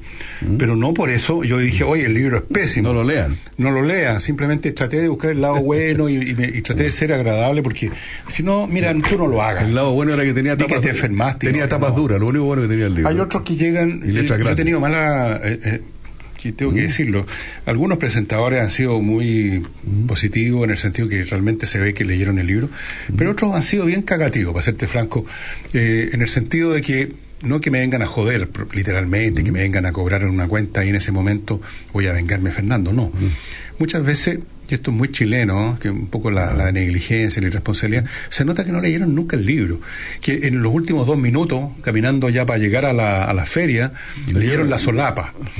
Entonces empiezan a hablar de- y terminan hablando de otra cosa, terminan hablando de ellos normalmente. Eso es lo que y eso me parece que tan poco confiable que yo le dije a mi a mi editora que en este momento es Planeta eh, que no, que no hagamos más presentaciones con personas, que si hay que presentar un libro, lo presento yo mismo. Digo, miren, este libro trata de esto, pregunta, punto. Porque poner a otra persona, no. Me venía contando mi sobrino Jorge Sala, que trabaja conmigo, que es, es- historiador y lee, se lee uno o dos libros semanales. lo- le admiro esa, esa capacidad de lectura. Que también venía contando algo, especialmente lo, en este año que, se- que Enrique Lafourcade está cumpliendo 90 años de edad, que está bien, eh, está, bien anterior, está bien enfermito, está bien en el, en el norte, la Serena. Y que todavía sigue siendo su palomita blanca, el libro dice que más, más, más leído. Ah, sí, uno de los más leídos, sí, uno de los más vendidos. Pese a los años que han pasado, yo estaba en el colegio. ¿Y sabes tú cuál es el que se ha vendido más en Chile? El que se ha vendido más en su momento, ahora ya no. Adiós al séptimo de línea Jorge Nostroza. Millones de libros. Él decía, yo, yo no lo creo, ¿ah? creo que se equivocó porque no, no, no, no da el país para eso. Y menos en la época en que él habló, cuando el país era más chico, que se habían vendido como 5 millones de libros. Yo no, lo- no lo puedo creer. No, yo creo que puede haber sido 500 mil en una de esas o 50 mil. Más las copias. Pero está bien, puede ser, da lo mismo. Sí, fue uno, el- yo creo que el libro que más se ha vendido ha sido el Adiós Séptimo de Lina, un gran libro, dicho sea de paso. Sí, sí, sí. Y, y, y, la obra Blanca de andar por ahí. Y la obra musical que hicieron los cuatro cuartos de la Dios Siete Unida también es espectacular. Sí, por La los jinetes de. Bros y los, y Aquí cuántos, los artilleros de me hierro. Mm. la sé de memoria esa, esa. Oye, ¿tú conociste, con- tuviste oportunidad de estar con Enrique Lafourcade? Sí, lo conocí. Sí. algún- sí. Pese a toda su trayectoria pues televisiva que se hizo de muchos enemigos y fue un, un bueno, siempre aquí se pero- hace- uno se hace enemigo de cualquier manera aquí en este país. No, pero te digo que como escritor eh, todavía su palomita blanca está como liderando la- las Sí. encuestas en cuanto a, Sí. en cuanto a, a- Oye, yo tuve la oportunidad, creo que te lo conté una vez, que vino eh, este señor eh, Alejandro Jodorowsky a Chile, que es dramaturgo, cineasta, escritor, la, que la hace toda. Y presentó un libro que se llamaba La sabiduría de los chistes, que lo tengo dedicado, me lo, me lo firmó y todo. Y se hizo una reunión con la editorial Grijalbo en esa época, estoy hablando de unos 7, 8 años atrás, y dijo que a él le gustaría, propuso la idea que le tuvo mucho éxito cuando presentó el mismo libro en México, lo hizo con un comediante en México. No, no, no, no me acuerdo quién sería, no lo nombró, ¿de? y tuvo mucho éxito la presentación del libro porque él analizaba por qué la gente se ríe, cuál es el fenómeno que se produce cuando te contáis algo, una historia graciosa. Y me llama la, la- la editorial Grijalbo, Grijalbo y me dicen, Álvaro, eh, y me, me explican esto mismo que te estoy contando ahora, si yo conozco a algún humorista, que, pero ¿y por qué no, no voy yo? No, porque si no hay presupuesto, si esto es una presentación de un libro, no, no es... Pero para mí sería todo un honor sentarme al lado de Jodorowsky y, y- fíjate que una reunión con él, en un almuerzo, nos invitaron para conocernos, y ya y fijamos la fecha. Lo único que pusimos de acuerdo y como fuimos vestidos, fuimos más o menos vestidos iguales, ¿ah? de terno negro con una camisa blanca. Y yo le digo, ya, pues, don Alejandro, dígame, yo, yo traigo una lista de los chistes que voy a contar para que usted... No, me dijo, no, no, hagámoslo ahí en directo, no, así improvisado nomás. Y yo contaba, y fue, hoy fue una, tuvimos lleno total en la estación Mapocho, una presentación inolvidable, tengo una foto bonita, donde muchos estudiantes universitarios, mucha gente, donde yo nos presentaron, se nos sentamos uno en cada silla con, una, con un jarrito con agua al lado, siempre los, los oradores tienen, les ponen agua, ¿eh? Sí, hay y yo, y yo contaba uno o dos historias graciosas y él y la gente se ríe y él analizaba por qué se producía risa eh, esa- y también era gracioso su comentario. Tengo un libro muy bonito te lo voy a hacer llegar. ¿Tú sabes quién fue el primero que analizó la mecánica del chiste? Uf, Sigmund Freud.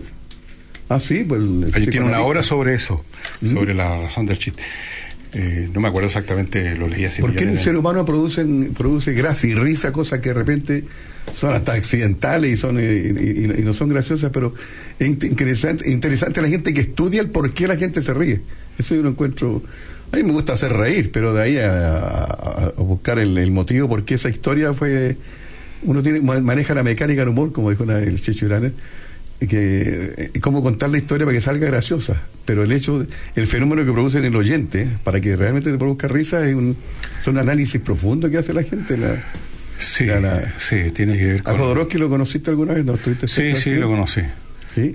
No tenía ninguna opinión del por la cara que estás poniendo. No, no, no tengo ninguna opinión, ni buena ni Ah. mala, porque apenas creo que fue por una entrevista. Yo no hago juicio de gente que no conozco realmente. Ah, sé que hace todas esas cosas que tú dices, pero no, no es lo No, mío. es que hace O sea, cine, ha hecho cosas que hace, sí, no, no, sí. no, no le he visto sus películas, ni he leído sus libros, ni nada, entonces no, Y no un tengo chileno que le ha ido muy bien afuera, o sea, pasa muy poco en Chile. Sí, como- sí, sí, sí, sí. Muchos chilenos que han triunfado, bueno, Claudio Arrau, cuántos músicos, Ramón Binay, hicieron todo su, famosísimo, hicieron toda su, su, su- vivieron prácticamente fuera de Chile toda su vida. Es difícil triunfar en Chile. Sí, sí, pues. Es complicado, ¿no? El- Vidal.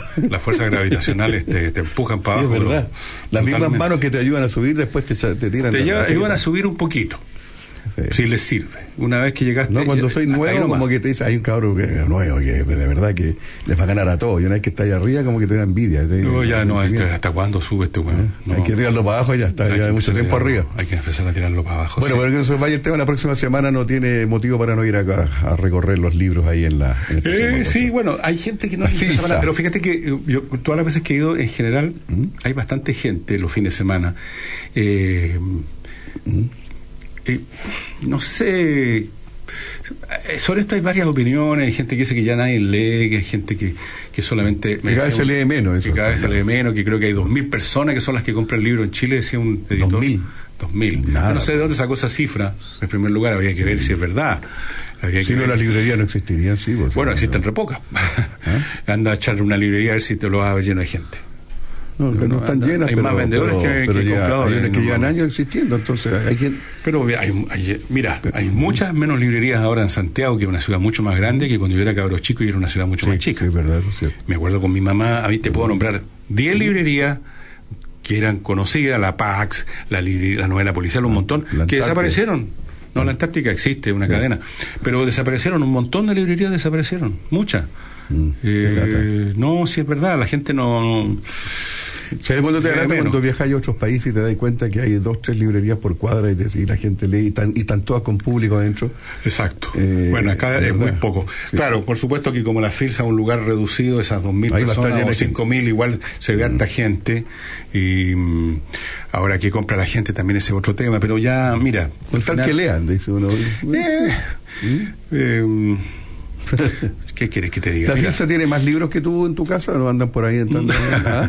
Deben andar por ahí. andar Tú podrías hacer una filsa china, una filsa de Ñuñoa, porque de verdad tenías, no, no, no tenías la cantidad, más o menos, eh, una cifra. Tengo más o menos una idea de los libros que tengo, sí. Eh, pero eso cambia. Tírate un mucho. número así, más o menos. No, no, te puedo tirar un número más o menos. El, el último cómputo que hice, contando no uno, dos, tres, cuatro, uno por uno, sino que haciendo un promedio en este estante de este tipo de biblioteca que caben tantos libros y hay tanto, por lo tanto lo multiplico por todos los estantes.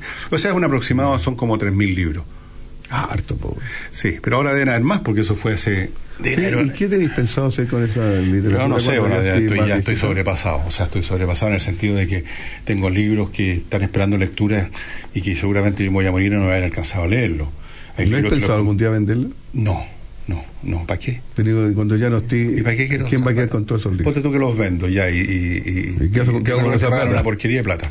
Y, y saco con ya 50 lucas, 100 lucas en total. ¿Y qué, para qué me sirven esas 100 lucas? Para nada. No, no, no, necesito más- 50. tenés más No, no voy a 100 vender mi libro por 100 Tres lucas. mil libros, 200. no te vas a sacar 100 lucas, pues. Bueno, ponte tú un millón que sacará. ¿Y de qué me sirve el millón? ¿Y por qué ¿Qué lo voy para a invitar a almorzar a la gente, a tus compañeros de radio? No, No, sé, no, sacarla a comer. Sí, ¿ah? no, no. No, no, no. no. Pero mira, eh, yo no, no lo he pasado mal en la feria porque yo me entretengo. Como me gusta comprar libros, leer libros, entonces me paseo.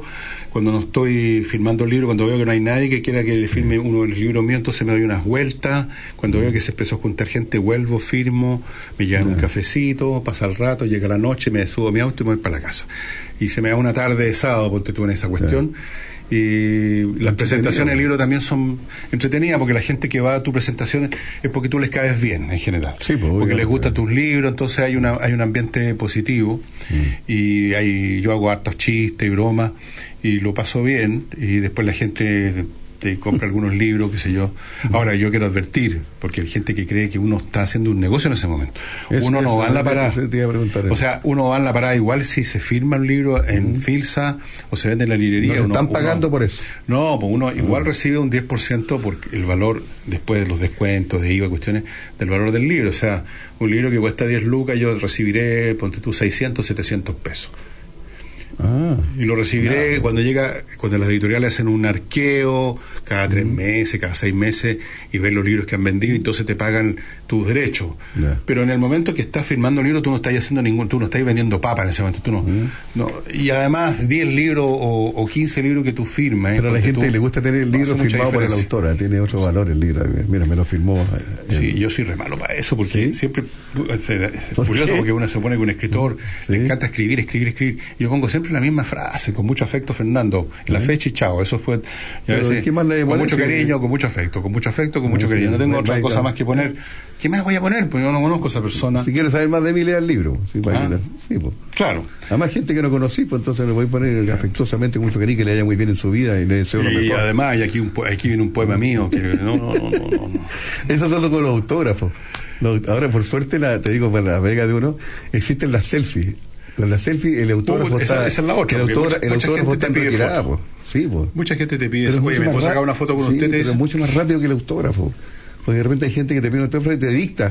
Pero póngale ahí con cariño, güey, para la familia González Sepúlveda. Y, pero póngale para, para mi hija. Y, y son- tengo cuatro hijas, se llaman Ye- Jennifer. Oye, está ahí todo el rato Oye, escribiéndole. a propósito, pasando por un breve, un breve paréntesis, tú sabes paréntesis, que ¿no? hemos hablado muchas veces de lugares donde nos gusta comer y, y todos saben que a mí me gusta, Mm. hay dos partes que siempre voy, una es el- el- la famosa muralla china, que anoche estuve con, ¿Fuiste con mi mujer, fue anoche a comer. ¿Ese Y- restaurante existe por ti? ¿No han cerrado porque poco- yendo no, tú, ¿eh? diga eso, no, sí tiene, está llegando su público allá. Y el otro restaurante la que propaganda que le he hecho aquí, ¿cómo no hay más gente si uno no, no, el no propaganda, en realidad simplemente estamos No, y te queda cerca de la casa y se come muy bien, sepa que estamos Sí, y, esto- y el otro el Lane, que es un famoso Ah, sí, restaurante así, de comida alemana que se come rico. Pero descubrí otro A ver. Descubrí otro. Anote, anote, señor, usted que está escuchando en su casa. Se llama. Espérate, ¿cómo se llama? Espérate, ¿cómo se llama? Eh, un nombre. Ah, ya, algo con gourmet. Café Gourmet. Café Gourmet María. Be- Be- María, María, ¿cuánto era? María. María, María Betania, Café Gourmet. María Ah, Betania. María María Betania. Betania, debe ser el nombre de la dueña o algo así. No, no, María Betania, una cantante brasileña muy famosa. Sí, claro. Sí. Bueno, eh, precioso, lo pasé bien un rico, ahí, fíjate, María tienen, hay de todo café, está en Providencia, esquina de, ¿cómo se llama esa calle? ¿Está El cerca de aquí, obispo, ¿Cuál es obispo hay ahí? Obispo. A los obispos no los conozco a todos. obispo. Yo no los conocía a todos. Mm. Obispo, obispo, un obispo. ¡Ah! Obispo Pérez. Me, acordé, me acordé del obispo. Obispo Pérez. Eh, sí, obispo escuchado Pérez. nunca calle. Pasé por casualidad porque yo no, no, no, no, no conocía ni que existía ese lugar. Y, y fui a mirar. ¿qué hay ahí aparte de café? Hay comida, hay trago, hay todo lo que tú queráis. po. Y estaba bien rico. Parece que. Ah, yo hablé un rato con Anilla. Debe haber sido, justamente, yo pensé que era la, la gastrónoma, pero debe haber sido la, la dueña. Una Se puede llamar. María Betania, pero hay Y- una cantante famosa. Sí, sí, María y, y justamente gastro, bien rica la comida, me gustó, bien agradable el local. Andaba en Providencia haciendo unas cuestiones y, y- y me dio hambre y dije, voy a, pasar, voy a almorzar, ¿a quién voy a ir a mi casa? Y pasé a este café María Betania y me, me, me gustó harto. Ahora yo no voy mucho a Providencia, así que pocas veces voy a ir para allá, pero eh, quería contarte, aquí tú, yo sé que tú te movís Pero. ¿cómo va poco Providencia? Aquí estamos en Providencia. Sí, venís- pero estamos, venís- venís estamos todos los días. del 200 y tanto. Ah, estamos en mil. Ah, allá abajo. Sí, pues más abajo. Oye, María Betania, una cantante, la vamos a escuchar uno de estos días. Es la hermana de Caetano Veloso, tiene unos temas. Una, Sí, la una conozco. preciosa. Vamos a una pausa. Vamos a tomar un café ahí al María Betania y volvemos.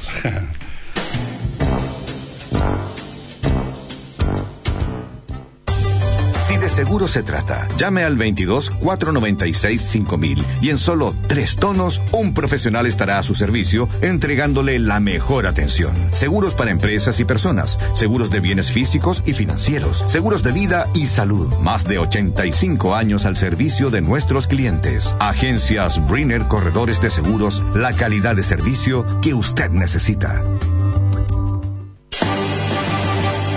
Con deportes se vive mejor, junto a Milton Millas.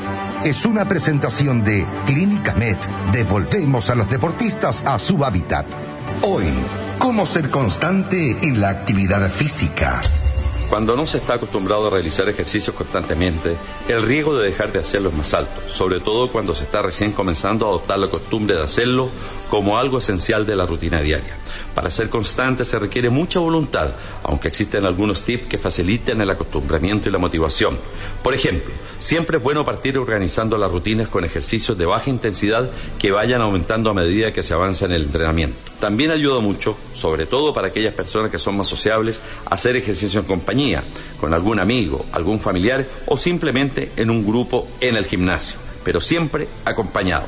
Esto sirve para no aburrirse y mantener la motivación, sobre todo porque genera un espíritu competitivo. Pero recuerde, generar el hábito requiere tiempo, también voluntad y mucha paciencia. Recién después de un mes de haber hecho el deporte sin interrupciones, las personas empiezan a acostumbrarse al ejercicio constante. Lo importante es no dejar de entrenar por periodos largos, ya que después de una o dos semanas que la persona no hace ejercicios por cualquier motivo, se pierde todo lo avanzado en cuanto al entusiasmo y motivación. Haga deportes, coma sano y vivirá mejor. Con deportes se vive mejor, junto a Milton Millas. Fue una presentación de Clínica Med. Devolvemos a los deportistas a su hábitat. Es duro escribir estas palabras. Me has acompañado en las buenas y en las malas. El amor nos pegó de primera. Y aunque lo dejamos todo en la cancha, esto no da para más. No eres tú, soy yo. Adiós, pichanga de los viernes. Tuvimos una buena racha. Si una lesión te aleja del deporte que amas, ven a Clínica Meds y encuentra todo para ayudarte a volver. Imagenología, kinesiología y traumatología. Clínica Meds. Devolvemos a los deportistas a su hábitat. El aseo de la industria y del hogar ha dejado de ser un problema. Osasun es la empresa de aseo líder en el mercado. Osasun, empresa de avanzada en el servicio de aseo industrial y domiciliario con personal especializado y altamente entrenado. Servicio profesional de óptimo estándar. Por experiencia, calidad y respaldo, confíe en Osasun, su empresa de aseo, desinfección y desratización. Estamos en Santiago, quinta y sexta región. Infórmese en el fono 222 25 14 28. Desde noviembre las monedas de 1 y 5 dejarán de emitirse. Entonces tú, monedita de 10, serás la más chica. Ya, ¿y cuánto falta para que termines esta grabación? Tengo que entregar esta información. Serás la más chica dando paso al redondeo. Así cuando el total de tu cuenta termine de 1 a 5 se redondeará para abajo. ¿Y ahora? Tranquila, monedita. Y de 6 a 9 para arriba. ¿Y ahora? Casi. Por ejemplo, si el total es de 785 se redondeará a 780. O si es de 786 a 790. ¿Y ahora? Falta el final. La regla de redondeo se aplica a pagos en efectivo, pero no a pagos con cheques, tarjetas, transferencias u otros medios electrónicos. Banco Central. ¿Y ahora? De Chile. Listo, terminamos. En Construmart ya tenemos a la venta la primera guía de gasfitería del mercado. En ella encontrarás todos los productos que necesitas para instalar, renovar y reparar. Además, tienes muchos consejos, datos e información que un especialista de la gasfitería debe conocer. Te esperamos en cualquiera de nuestras 36 sucursales y por tan solo 990 pesos te podrás llevar esta útil herramienta que te ayudará a reforzar tus conocimientos. Entra a construmart.cl, encuentra tu sucursal más cercana y sorpréndete con todo lo que tenemos para ti. Construmart, especialista a tu medida.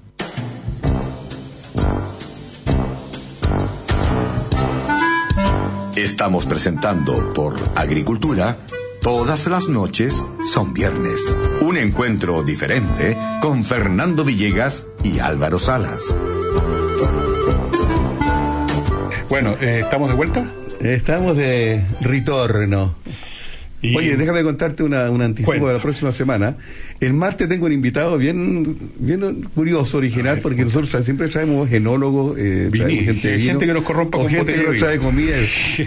pero vamos a, va a ser un tema yo lo encuentro entretenido, para, pero, pero no profundizar en, el, en, en- en su profesión. Voy a traer un cirujano plástico, el doctor Héctor Valdés, que es famosísimo, Ah. que me dijo el otro día, oye, invítenme al programa, yo los escucho, es re entretenido. Sí, no, y ahí, yo te- la pregunta que le quiero hacer es, cuando viene la gente de las productores de vino, de de viña, nos regalan vino, obviamente. La otra vez vino el tipo de restaurante de comida china, de comida chilena, y nos trajo empanadas y pan amasado. Pero este señor un cirujano plástico, ¿qué le vamos a pedir? Una operación a, la, a la, a la- Un a la arreglín ojera, por lo menos. Un una así. No tenemos arreglo nosotros ya. Pues, bueno. Un día me preguntó, o sea, hace tiempo me dijeron, si, si te regalaran una cirugía plástica, una cirugía regenerativa o alguna cosa así, gratis. Por, No, no la Digo, no, no, pero Me da 100% lata. seguro, pero 100%. No, sí, está bien, que No, pero entonces es un juego, una ficción. Sí, por- sí. ¿Qué te arreglarías de todo? Porque uno cuando se mira al, al espejo de repente, hay cosas que no... No, yo creo que me tendría que arreglar todo si es por eso, porque ya uno cuando está a la edad mía, tengo 68 años, tenía un montón de altura ya la- las sí. ojeras, la- las marcas en la cara, tení. Pero realmente Yo no, me no- no bajaría veo para el, el- el no- abdomen, porque yo soy yo soy un, un gordo disparejo, me da lata. Yo soy de pierna y, y brazos flacos, pero lo mío es, es guata, güey, y, no, y bajo de peso y la guata se mantiene intacta, me da una rabia. Y ahí me da lata la gente que, bueno, eso lo vamos a conversar el martes con el doctor. Hay gente que hace gimnasia, que come y, todo, y no, y no sube de peso. Yo me tomo una taza de té con un- una tostada y subo un Mira, kilo y medio. ni falta que hace, nosotros no necesitamos weón, vernos mejor. Sí, pero de repente. No, no, o sea, o sea, es que- mejor es que- todavía no, imposible, pero. Pero necesitamos vernos eh, mejorar lo que lo que hay, porque nosotros no somos galanes de cine ni de la tele, no somos más que unos hueones que hablan. nomás, pues, bueno. Entonces, yo me operaría si estuviera perdiendo, la, me quedara afórico, entonces Ah, eso operar, sí, no. porque si no dejo de, de- de recibir un, un- un dinero que necesito para comer. Pero No, no, me estamos refiriendo a una cosa más. estética nomás. No, no, sí, Estética de, no me de salud, sí, de salud. Yo. No, me a hago propósito de salud, ayer fui, tuve que ir en la tarde al oftalmólogo, que tengo un pequeño, tengo un ojo medio como. Oye, y, y como hay especialidades, hay un edificio completo ahí arriba en, en, en de. Se llama Centro de la Visión y un tremendo edificio. ¿Y dónde? ¿No lo viste? Eh, oye, es lo más cómico porque la gente, y, y el lechero de el ascensor, están las letras chiquititas y dicen "Puta, que son desgraciados, que les cuesta poner la letra más grande. Pero, pero de verdad, como con las especialidades se van dando y te hacen un examen completísimo y te ponen una maquinita, ya, ponga la vista fija en el globo que está al fondo. Claro. ¿Qué, globo, señor? No he visto ni una. Y de verdad, la, estoy muy bien, estoy bien de la vista, bien entre comillas, que igual uso lente, pero me fui a ver un, Una- y la gente todo el día viéndole los ojos a la gente. Bueno, por lo menos mucho mejor que, que otras especialidades, por lo menos esto le ven el ojo nomás. El, el- hacía mucho tiempo que no iba al oftalmólogo. Ojólogo. Y hace tres meses atrás, día le voy a contar, primera vez que me hago el examen también tuve que ir al urólogo, ese que te, todo te tienes que hacerte el examen, tú a tu edad, yo tengo 64 años ya, y el del, el del el dígito, dígito medio. Y fíjate que ella medio preocupado, medio asustado, pero no, ¿sabes qué? Una cuestión rapidísima, dura menos de 15 segundos. Bueno, y que sí, te- déjate de huevas, pues eso no tiene importancia ninguna. Está bien que hagan chistes con eso, pero no, ¿qué? ¿Cuál es el problema que te metan un dedo en el poto? Si eso se trata, ¿no es cierto? Pero claro, bueno, ¿y qué, bueno? Chuta. No voy a dejar de ser hombre porque te, No, fue un ¿qué- doctor y con un guante te dijo. No, ya, aquí sí, sí, sí, Ya, y la sea, seguridad, la tranquilidad ya está sanito, no tiene ni un problema en la próstata, así que váyase tranquilo. Y una tranquilidad que no tiene precio, así que no, de verdad. está bien, me encontré con cada caso de repente enfermo, que te dicen, puta, lo detectaron a última hora, puede haber hubiera venido antes. ¿Cuántos doctores te dicen? Pero por suerte hay que, hay que hacerse esos, esos chequeos de vez en cuando. Yo no me los hago había hecho quite, pero porque no. simplemente no me interesa tanto la vida como para estar eh, todo el tiempo preocupado de cómo prolongarla. O sea, me da lo mismo. Por lo tanto, yo no yo me estaba preocupado de cómo prolongarla, pero. Yo no. Bueno, no, no me interesa prolongarla especialmente. Que, dure lo que dure y punto. bueno. Sí, No, no me entendiste el chiste. No, no te entendí. Mi no te preocupación he estado siempre pero cómo prolongarla, pero no, no me ha resultado. Eso, eso, eso es imposible. Ni una operación. Ni ninguna tendría que cambiarte todo. Oiga, Ahora, favor. imagino yo que va a haber un día en el futuro, de eso no me cabe ni una duda, que van a haber procedimientos genéticos en virtud de los cuales te van a poco menos que rejuvenecer entero. O sea, vaya a salir, entrar por un lado, por una puerta, por una máquina, Y salir- y abrir la puerta del otro lado como, y salir como, loro. como de 20 años, pero igual de huevo que como ahora que estáis viejo. y hablando güey como siempre. Si quisiera llegar a eso, yo creo. Yo no sé qué pasaría si uno con la No, pero igual, igual el promedio de edad hoy día, ¿te acuerdas? Yo cuando estaba chico, güey, cuando uno decía tenía era un viejo, 55 años, 60 años. Bueno, pues eso es una Eso ha ido esa es la avanzando. mirada de los niños que ven viejo a cualquier persona que tenga más no, no, de pero 20 a que voy yo es otra, no te hablando hasta aquí a los niños, por favor. No, si no está con los niños, digo que los niños ven Hoy día te dicen el que mundo. el, el promedio de edad en Chile ya está como cerca de los ochenta y tantos, ya bueno, con todos los adelantos de la, de la de la salud, de la medicina, como que podía llevar una mejor vida, pero pero de verdad cuando de repente dicen, oye, no, eh, yo me acuerdo cuando chico decían, no, si era un viejo que es decrépito, 60 años. Y yo ahora tengo 64 y me siento, pero ahí nomás, de, decrepitito, chiquitito. No, la edad, oye, una cosa. eh, Igual yo tomo medicinas para mantenerse bien, o sea, para, tener controlada la presión, para tener controlado el colesterol, el azúcar. ¡Ah, qué terrible! Qué terrible llega la edad de, esas pastillas, por lo menos. Son todas blancas, todo esto. No hay, no hay de otros colores, por ahora. Tú te cuidas y en ese aspecto tú no estás ni ahí. Tú te autorrecetas, te automedicas y te autodiagnosticas. Sí, yo tengo más fe en mis propias capacidades de observar mi, mi cuerpo que un gallo que te, te mira cinco minutos y después te pasa el palo. He pasado, eh, o sea, tal como se practica ahora la medicina, pero francamente prefiero yo mirar y si tengo alguna duda estudio el asunto en Google y entro a, a cuestiones médicas Pero, y veo. pero, pero ¿a dónde y hay el doctor tú que habla voy, así, po. No, entonces no podía decir eso. Bueno, Yo perdóname, tengo, pero- tengo un médico cabecera que muy Yo tenía uno, pero se, se murió. no, se jubiló y vine a mi casa, pues yo no me molesto en ir a centros médicos y sacar un papelito y todo, o sea, me carga. Entonces iba, me cobraba el doble, pero me, me examinaba bien, entero, como sean los médicos de antes. Pero él se retiró y entonces yo me examino a mí mismo, si noto alguna cosa, me noto un poco más, observo, pregunto en Google eh, qué pasa y ta, ta, ti, ta, ta, ta. En todo caso no Bueno, los médicos antiguos que, no, que no, no, no recurren a los exámenes y a, la radiología. Puro y, y no, y te, y te tocan y, te- y con el pulso te Pero si uno mismo se toca y se, ve toca el cómo está hígado. la cosa. De repente ya estoy con asco, pero será el estómago, el hígado, tú sabes dónde tocar. y, en- los- sí, Mira, si uno tiene un mínimo de conocimiento y de experiencia y un poquito de inteligencia y por último consulta donde hay que consultar, eh, te puedes hacer una Sí, aprox- un aproximado bastante de- decente de, de lo que te está pasando. Y si tienes alguna duda, bueno, ahí puedes ir a un médico.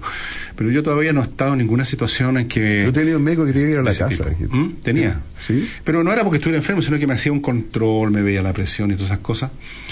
Y, y nada, pues no tenía ni un problema, nunca tenía ni un problema serio de ninguna clase. Oye, perdón, no es una consulta médica esta, pero tú dormís, ¿cuántas, dormías hartas horas, no? Ahora no, no tanto. Cuando se va poniendo más menos. viejo, duerme menos. Duerme ¿no? menos, sí. ¿Sí? Cinco o seis horas Sí, me acuesto, sí, y despierto temprano. Claro, que y me no quedo dormido bueno, en cualquier parte. No. Sí, claro, en el día uno anda con sueño. A mí me pasa eso y de repente llega la noche, que rico que tengo sueño y me, me acuesto y quedo con los ojos pegados al techo, pero, Mira, sí, pero ¿sabes qué es lo peor de, menos. ¿sabes lo que es peor de, de- Dicen de que lo más sano es dormir harto. Sí. Ayer estaba recomendándole a una persona que hay dos cosas que son buenas para la salud. Mm. Una es dormir bien y la otra, bueno, esa y la No, eso es otra. para decir salud. No y para la salud. otra es de vez en cuando tomarse por un mes seguido un complejo vitamínico por si te falta alguna, por si acaso.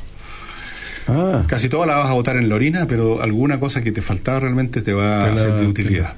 Y mm, Eso no he hecho nunca. ¿Sabes tú lo que trae la edad que realmente es jodido? Porque las enfermedades del cuerpo, de repente uno tiene buena salud, no tiene ningún problema. Lo que lo más jodido es los estados anímicos. Los estados Mm, anímicos de la juventud son entusiastas, están llenos de esperanza, viven como, ¡ah, qué rico! Viven mirando el día. futuro, vos, Y de viejo uno se pone más tristón, se pone más desesperanzado, se pone más desganado, uno sabe más, pero quiere menos. Sí, es verdad. Eso es todo. Entonces, eh, tú sabías ya de memoria como son muchas cosas, entonces ya no te haces ilusiones. Y, y resulta que gran parte de el, el brillo de la vida consiste en creer en las ilusiones que te haces de ella. Como dicen una una vez que ya no crees en ella, la vida se pasa de ser una weá en colores a una película en blanco y negro. Mi amigo Fernando Viergo, compositor, cantautor, gran amigo, eh, tiene una canción que se llama Los Viejos y tiene una frase muy linda que miran el futuro para atrás. Me gusta esa frase, me gusta. Como que ya que todo lo que pueden pensar ya pasó, ya lo vivieron y ya. Nosotros que nos queda esperar nomás que, para que pase. O sea, uno ya se sabe todo como un poquito de memoria, porque lo ha visto 20 mil veces. y ya sí, no, hay, no, no te vienen con cuentos, o sea, uno, se- uno está más inteligente en ese sentido. Pero por otro lado, el precio que uno paga en cuanto a que pier- pierdes ganas, pierdes entusiasmo, el entusiasmo es una, es como eso una fue- llama eso fue que mantiene sí. a la gente con alegría de vivir. Y si- Y, el entusiasmo puede ser bien tonto a veces, pero sirve para eso. Cuando tú pierdes el entusiasmo porque sabes que es tonto entusiasmarse con algo que sabes muy bien cómo va a terminar, ok, pues, tienes más sabiduría, pero tienes más tristeza. De ahí eh, creo que ayer mencioné en este programa, antes que tú llegaras, el Eclesiastés, del libro bíblico, en que por ahí dice que eh, la sabiduría trae tristeza.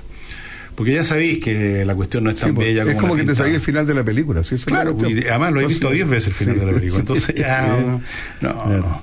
Pero tiene otra, otra motiva. A mí, por ejemplo, me gusta estar en la casa, me gusta ir a mi casa, estar temprano y hacer las cosas que a mí me gustan, leer lo que yo quiero leer, escuchar la música que yo quiero escuchar y lo disfruto tanto que antes, antes podría decir, otra persona te puede decir usted que fome, como, como no tienen ganas de salir. Yo también salgo y me junto con amigos, lo paso chancho. Pero si, si no voy a salir, no, no, no me amargo. O sea, no, no estar en la casa para mí no es estar encerrado. Me quedé encerrado el fin de semana. Bueno, porque tienen cosas nada. que hacer, pues te ponían a Sí. leer, escuchar música. Hay gente que, no gustan, tiene pues. ese recurso, lamentablemente, que no se aburren bueno. como otras, y entonces acá- eh, tratan de escapar de ese aburrimiento saliendo para otro lado. Para dejar- a Claro. ver si dejan la Y sombra atrás. con más gente, claro. Claro, y se arropan unos a otros en su, claro. en su mutua lata y, y- y no sé si logran vencer el tedio, se ríen como locos, toman y todo, y por un momento logran aturdir el aburrimiento, pero después revuelve, vuelve la y vuelve más fuerte. vuelve con más fuerza. Más sí, fuerte ¿verdad? todavía. Si uno no tiene una, una cosa, un sustento interno, Mm. para mí es escribir, mira, honestamente, y la lectura, pero sobre todo escribir. Si Primero la día. familia, compadre. es decir, estáis solo, solo también te tomáis mucho caldo de cabeza. pero uno pero quedando solo con los años Sí. porque se te van los hijos, las hijas. Y te vas quedando solo de todas maneras. Y de repente ya amistades que tenías antes las perdiste o las, o las, o las rompiste porque te diste cuenta que esas amistades eran nada. Eso pasa. Y te vas quedando solo, eso es inevitable. Pero si uno tiene una actividad, para mí es escribir, que te, que te absorbe tu, tu mente, te absorbe el tiempo, estás escribiendo, pasan las horas, te tomas una- un traguito, sigues escribiendo eh, pasa el día y, y ya. Imagínate que uno no tuviera nada. Entonces ahí tenés que empezar a llamar por teléfono a todo el mundo para hacerte un panorama. y el panorama consiste en que todos los aburridos se juntan para aburrirse juntos en algún lugar. Te digo que eres mi mejor y después mienten y dicen, oye, que la pasamos bien. Mi mejor compañera en esos momentos así todo, yo es la guitarra. Yo de repente estoy, estoy como que necesito y pesco la guitarra. Y solo en mi casa me siento en un niño en el patio y tocar guitarra, así, cual- ni siquiera canciones completas, hacer acordes. Tener la, la, la, la, la- la- la actividad de tocar la guitarra, haciendo acordes, regiándote una media hora y me hace súper bien. Es como una terapia, autoterapia que me hago con. Eh, parece, con que la vida, parece que la vida necesita terapia. ¿eh? Por Dios que jodía la vida que necesita terapia. Bueno, pues existe terapia mato- La musicoterapia está muy de moda. La musicoterapia O sea, vivimos los seres humanos desde el principio de los tiempos luchando contra la vida misma que, que supuestamente Pero si hay una música que le ponen la, weón. le ponen la bobita en el vientre de la madre para que nazcan tranquilas y que no sean aceleradas. O sea, ya desde antes de nacer ya está ahí bajo terapia. Vamos a una pausa. Ahora a, tera- a terapiarnos un rato. ¿Te acuerdas que antes había que pararse en la calle para poder parar un taxi? Y si no venía uno, ¡chao! ¿Y te acuerdas que para la estufa había que llamar al camión del gas y te llevaban un balón? ¡Talán, talán! Y había que esperar el día entero. Así como cambió la forma de tomar taxis, Climo cambió la forma de climatizar tu casa. Con Climo, climatiza tu casa por un costo único mensual desde 25,990 pesos al mes. Tu casa calentita en invierno y fresquita en verano. Conoce más en miclimo.com y cotiza ahora, te sorprenderás. Climo.com, era hora de innovar en climatización. Coopeuch cumple 50 años haciendo realidad los sueños de sus socios. Averigua cómo ser parte de la cooperativa en www.coopeuch.cl o llamando al 600-200-1200. Sé parte hoy de la cooperativa y podrás acceder a productos financieros responsables y disfrutar de los múltiples beneficios creados especialmente para sus socios. Coopeuch, 50 años unidos por lo que quieres. Deportes en Agricultura, con la información deportiva del momento. Es una presentación de Antiax combate la acidez. Steel, tecnología alemana más cerca de ti. Cementos Transex, más fuerte, más resistente.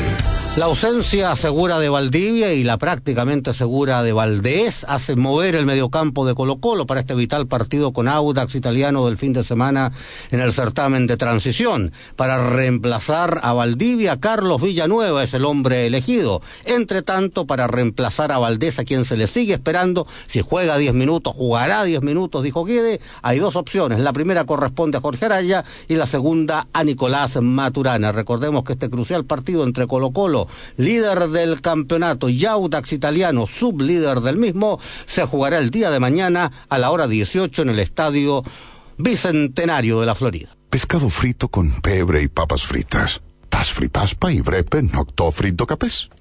Empanada de mariscos con queso y vino tinto. Totin novi soque nocos risma et dapanaem.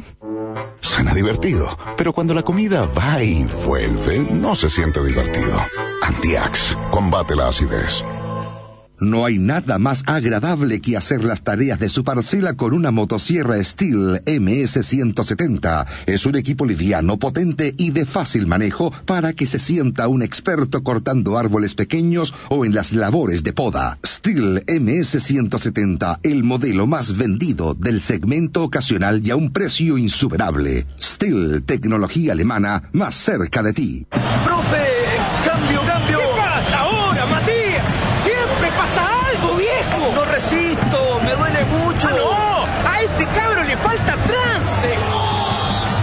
Resistencia, quieres cementos Transex, más fuerte, más resistente y ahora saco nuevo formato de 25 kilos. Para más información ingresa en www.empresastransex.cl.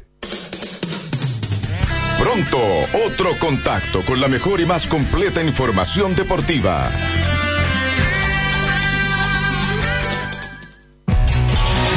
Falcobrand tenemos una buena noticia para ti. El bienestar no es algo inalcanzable, caro o lejano en el tiempo. Es una forma de vivir. Por ejemplo, es disfrutar con la sonrisa de tu hijo cada mañana. En Falcobrand eso es lo que más nos importa, porque tu bienestar no tiene que esperar. Falcobrand, tu bienestar es hoy. Es hora de El Consejo Inmobiliario, con ofertas y las mejores opciones para la compra de su propiedad. Una presentación de Inmobiliaria Noyagam, con su edificio de Ezequiel Fernández 1938, Ñuñoa, y Edificio Arboleda de Inmobiliaria Américo Vespucio. Inmobiliaria Noyagán presenta edificio Quinta Avenida. Qué gran proyecto ubicado en el centro neurálgico de la comuna de San Miguel, con departamentos de uno, dos y tres dormitorios, pensados para usted y familia, destacan por sus excelentes terminaciones. Baños con cubierta de mármol, comedor con porcelanato y kitchenette, cocina equipada con campana encimera y horno eléctrico, sala de multiuso, quincho y piscipar, y mucho más. Le recomendamos no pierda la oportunidad y visite Sala de Ventas en Quinta Avenida, 1198 San Miguel, Fono 2228 30516 y www.noyagam.cl. Y en Ñuñoa, Inmobiliaria Noyagam invita a conocer el edificio Ezequiel Fernández 1938, ubicado en uno de los sectores más tradicionales de la comuna. Cuenta con espectaculares departamentos de tres dormitorios pensados 100% en la familia. Arquitectura moderna y vanguardista, quincho con vista panorámica, jardines interiores, exteriores y mucho más, destacándose como un edificio de calidad superior. No deje de visitar la sala de ventas y piloto en Ezequiel Fernández 1938, fono 222 37 39 60, www.noyagam.cl. Disfruta de toda la conectividad en el mejor sector de Las Condes. Edificio Arboleda. Excelente ubicación cercano a Avenida Colón y Américo Vespucio. Todo lo que necesitas en un solo lugar. Con amplios espacios y finas terminaciones. Descubre un diseño único a un precio irrepetible. Departamentos de 3 y 4 dormitorios de 100 a 237 metros cuadrados totales desde 6.660 UF. Visite nuestro espectacular piloto en Avenida Américo Vespucio 984, esquina Cristóbal Colón Las Condes, o entra a www.iarboleda.cl. Fue el Consejo Inmobiliario, una presentación de Inmobiliaria Noyagam, con su edificio de Ezequiel Fernández 1938 Ñuñoa y Edificio Arboleda de Inmobiliaria Américo Vespucio.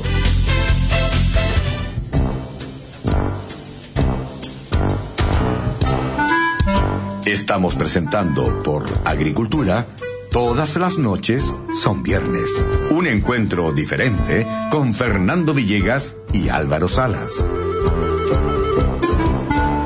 Estamos de regreso. Salimos de, de- de la, de la- De la de la filsa. y terminamos Y caímos en la vejez. terapia, en la vejez. Por pero tiene sí. Pero bueno.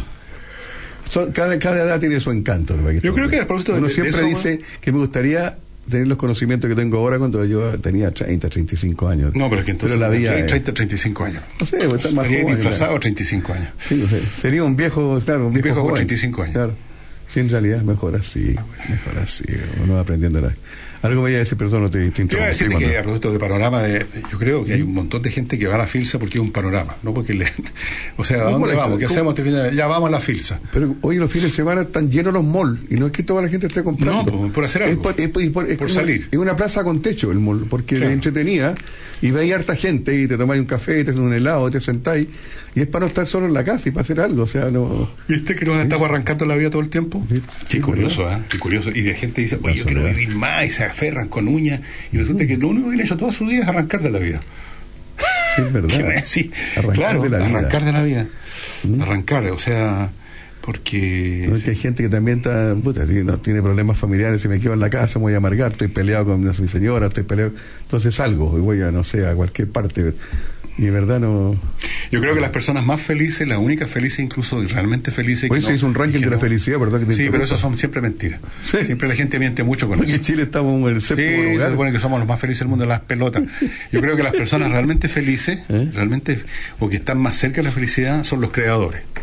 Que se sumergen en una obra importante que no, solo les consume el día, en su tarea, en pensar la cuestión, sino que además para los demás. el producto tiene valor y una vez incluso te lo, te lo aplauden. Esas personas son para mí las personas, las verdaderas, casi diría yo, son las Lo más cercano personas. a la felicidad. Todo lo demás somos tierra de relleno nomás. Esas personas, los creadores del arte, de la ciencia, los tipos que inventan nuevas ideas, que inventan sinfonías, que crean, esas personas. Y en segundo lugar, o junto con ellos, las personas que aportan al mundo una, qué sé yo, el tipo que se dedica a plantar árboles y está toda la vida plantando árboles y ve cómo crecen a sus espaldas bosques completos. Esos, sumergidos en una actividad intelectual o de otro tipo, son las únicas personas que yo creo que tienen derecho a hablar de felicidad. Los demás simplemente andamos arrancando y obteniendo algunos anestésicos aquí y allá. Esa es la realidad. ¿Para qué estamos con cuestiones? Eh, si uno no es Mozart, está cagado. Es verdad. Sí, está, está jodido. Salvo que se inventarte meto, pero lo único que le llegan a los talones. De verdad, de verdad que. Y lo otro, ser feliz. ahora, Una frase súper cliché, pero eh, conformarte con lo que tiene, no estás no estás siempre Pero ¿y quién aspirando a lo que, con lo que tiene? Porque siempre encontráis más lindo el jardín de la, de la vecina. El, Bueno, y nadie se conforma. No solamente el jardín de la vecina, sino que no se cosas, conforma la con su vida la gente. Y por eso que inventan cosas, panoramas, guerra, eh, subámonos a un barco, una aventura, vamos para allá, vamos para acá. No. Desconectémonos, esa es la palabra que, que- que la gente me risa cuando dice que rico estuve el fin de semana, me voy a desconectar. Y se mueren y, de lata. y se- y no, y se- como loco. 10 días a la playa, un balneario a, tercer a- día a ya están, Polinésico. no hayan que hacer, y llamar tercer día empezáis a subir de peso, no hacer ni una cosa. Oye, vamos a la feria a comprar puras huevadas, digamos, pues, oye, yo te Souvenirs. Yo veo, yo veo esta cuestión en, en donde cuando iba a Cachagua, de repente va, está más, más, más pela que nunca. La, todo en la noche yendo a las ferias que venden puras porquerías de plástico y a se- una se llaman, peo, eh, sí. por hacer algo, o sea, ya, feria vamos para allá. feria artesanal. Oye, vamos para allá, volvamos para acá. Eh, Vamos, vamos, a comer para acá. todos para allá, Vamos para allá, eh, vamos para acá, vamos para allá, vamos para acá, a hacer nada. ¿Por qué? ¿Eh? Porque ya están más lateados que la. Otros dicen que eh, hace bien caminar a la orilla del mar, eso es rico para la salud y todo, pero en verdad te llenáis de comprando cosas que, que lindo este, y lo traía para que no lo usáis nunca, no sé, no sé dónde quedó la cuestión. ¿no? Alguien me decía una vez, a mí me gusta ir a la costa, digamos, para porque se respira buen aire, pero yo decía, bueno, yo le, pero no podéis estar respirando todo el día, porque, digamos, o sea, si se trata O de sea, eso, estar, ah, qué rico, ah, qué rico, todo el día, ah, qué rico, ah, qué Igual rico. tenés que respirar todo el día, si no te Igual morís. tenés que respirar todo el día, pero, así que no... Pero claro, no diste cuatro días a tomar aire. ¿Te has fijado que en, la- en la- en los balnearios, por ejemplo, se intensifica lo que no ocurre en Santiago? ponte tú, eh, se intensifica enormemente la vida social. Mm. Por eso, por la lata. Entonces, está ahí en la casa, está ahí tomando desayuno tarde, tipo 11, recién se están tomando Mm. y el timbre. Y llegan unos hueones, llegan con toda la familia con cara de aquí venimos, ¿no? y, y, y, y se quedan a almorzar. Sorpresa. Sorpresa, y la cuestión. Porque se aburren. Entonces, una vida social intensa de desayunos, de almuerzos. Juntémonos para ir a comprar chaleco lana a la ligua, juntémonos para ir a, a comprar Ya, cuestiones de plástico allá a las ferias, juntémonos que- para ir para allá, para acá, para allá. que para ahora en frío comentamos esto, yo también lo critico. Yo, pero también, no lo critico, lo observo no, no, pero yo caigo un poco en eso. Yo tengo amigos, vecinos, que nos vemos todos los días, cada rato, y nos juntamos ya un viernes. Nos, ¿Y qué va a hacer mañana? Nada, oye, almorcemos juntos. Y, son la- y con las mismas personas que mismas la. Ahora no me aburro, no pasáis bien, te todo, siempre, siempre hay algún tema para reírse. Llegó para hasta que te pasar- pero ya llega un día, pero. ¿cómo, cómo, mi señora me dice, pero ¿cómo vamos a juntarnos de nuevo con los mismos? Y con lo por mismo favor. chiste, escuchar la misma historia, no, váyanse a bañar. Y lo único que nos va cambiando el menú nomás. Hoy día comimos carne y ya mañana comemos marisco. No, yo le hago el quite toda esa cuestión, francamente no. no, no, no. O sea, me quiero entretener y no quiero escribir y no quiero leer, prendo un programa de ajedrez y juego una partida de ajedrez. No quiero jugar ajedrez, vuelvo al libro. No quiero el libro, vuelvo a escribir. Eh, me- me- entre esas tres cosas me circulo. Eh, por último, Pero si no no, quiero te nada, no quiero pensar. No porque quiero te aburras de una No, no, no, no, porque de repente estáis cansado, de repente no Mm. tenéis ganas de leer, estás desconcentrado. Pero por último, ya, ok, busquemos una película, una cuestión. Pero, pero buscar el, el, el- el anestésico en la vida social, nica. Yo creo que hay mucha gente que nos está escuchando y está diciendo hay un tema que no han, no han aboca- nos has abocado y no, lo han mencionado. Que quitan, no nos quitan tiempo, ganamos tiempo con las mascotas. ¿Verdad? que te llenan el día tener eh, de repente cuando tenés nada que hacer estás jugando con tu perro tú Bueno, tenés gato pero bien, a mí también yo le dedico harto tiempo a la, a la, a la Kira, a la perrita y te entretiene y, te y- diga, y casa, conversáis y conversáis con ella como si te estuvieran- y te entienden si los perros te entienden ¿sabes? Cuando- y también cuando, en momentos de ocio estás con tu mascota que es rico también. Es una-. Sí, verdad, Hay muchas cosas ricas que uno no tiene para que salir de la casa. Salir de repente al jardín a mirar tus árboles, a puro mirar tus árboles, a respirar. Y si te aburre, cabréis de respirar, volvís para adentro y prendí el computador, jugáis ajedrez. Y si no, vuelves Claro, hay gente que era claro que usted tiene jardín, tiene árboles, yo ¿a dónde salgo, a mirar los postes? Salga No, pero, la plaza, pero busque vaya a la la plaza, plaza, vaya la plaza, busque, el verde, como Claro. nosotros los guanderinos. ¿Cuál es el problema? No, si no hay que quejarse. Mira, cuando alguien se queja de que no lee porque no tiene plata, el otro que tal cosa porque esto yo no les creo nada. Nadie está tan desprovisto como No, y lo único ven tele y critica la tele, está mala la tele, dice más encima. Lo único que tiene es la tele como entretención. Mala de- la tele. Bueno, no la veáis, pues bueno, hay que decirlo. Apágala, pues. Apágala. pues. Prenda la radio y escuche. Todas las noches son bien, un programa muy entretenido. Y si ahora alguien está diciendo mientras escucha esto que, que yo soy muy negativo, muy pesimista, apague la radio. Cámbiese por último. Cámbiese, ¿cuál es el problema? No se enoje, no mande un mail quejándose al director, porque hay gente que, que quieren hacer daño. Entonces dicen, vamos a hacer como, a ver si logro que lo Una- echen a una gallo. campaña. Entonces, señor director, que el colmo que inconcebible. programa, el señor Villegas o el señor Sala, dijo tal cosa, esto no puede ser, y se molestan en el fondo para descargar su rabia, a ver si te hacen daño, a ver si te echan o como, o como mínimo perdís punto en tu empresa, entonces se molestan. Y digo, ¿por qué se molestan tanto? Porque simplemente no cambian. Sí, pues. Sí, hay un montón de radio con un montón de gente con, Con programas distintos. uno incluso, que pueden hacerlos reír o que les van a decir que los panoramas son maravillosos. que todo es lindo. Todo estupendo, eh, está lleno, está lleno. Bueno, pues ya, antes que se nos acabe el programa, ya estamos en víspera, un fin de semana. Busque entretención, no, no, no. Búsquela en o sea, sí- en- o sea, dentro de sí mismo porque Eso. no la va a encontrar afuera. No se equivoque, usted cuando cree que se armó un panorama y se entusiasma, voy a salir a comer con rico, mañana voy En el fondo acuérdese lo que pasa después, o incluso durante el panorama, que no pasa nada, que es una, es una ilusión, es como un espejismo. Llegáis al lugar donde está el- el- el- y no hay nada. Entonces busque dentro de sí mismo porque no lo va a encontrar afuera. Pero igual un busque y rodeese de buenos amigos. ¿Qué le gusta a Sí, usted? existe, existe, ¿Le gustaba pintar de cabro chico? Empieza a pintar de nuevo, sin importa que sea un mal pintor. ¿Le gustaba sacar puzzles? Saque más puzzles. ¿Le Le gustaba, tirar piedra, salga a tirar piedras. Cuando el chico te andáis con una onda, ¿te acuerdas? Yo, Yo no, no, yo nunca no. hice eso, pero. No, no, muy de verdad. Y lo otro, de verdad, yo, a lo mejor no de acuerdo conmigo, tener buenos amigos te ayuda mucho a rodearse de buena gente. Entretenida, gente positiva, gente con la que le pasáis bien. Y un rato, si tampoco es para estar toda una tarde, todo un día con No, ellos, es que pero- la vida, la gente me aburre un poquito, weón. Yo tú mismo ya me tenéis muy aburrido. Ya. Por eso mismo, pues yo descansemos hasta el... Ya, pues nos queda... ¿Cuánto nos queda? Nos Nos, queda- vamos, no, nos vamos.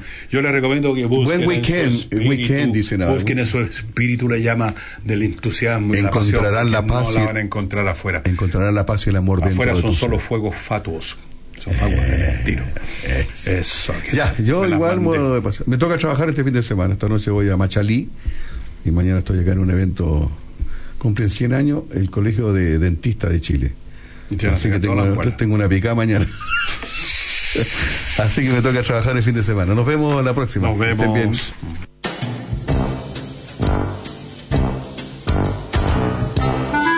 Agricultura fue Todas las noches son viernes con Fernando Villegas y Álvaro Salas. Una presentación de Climo, la forma inteligente de climatizar los espacios. Y Agencias Briner, corredores de seguro.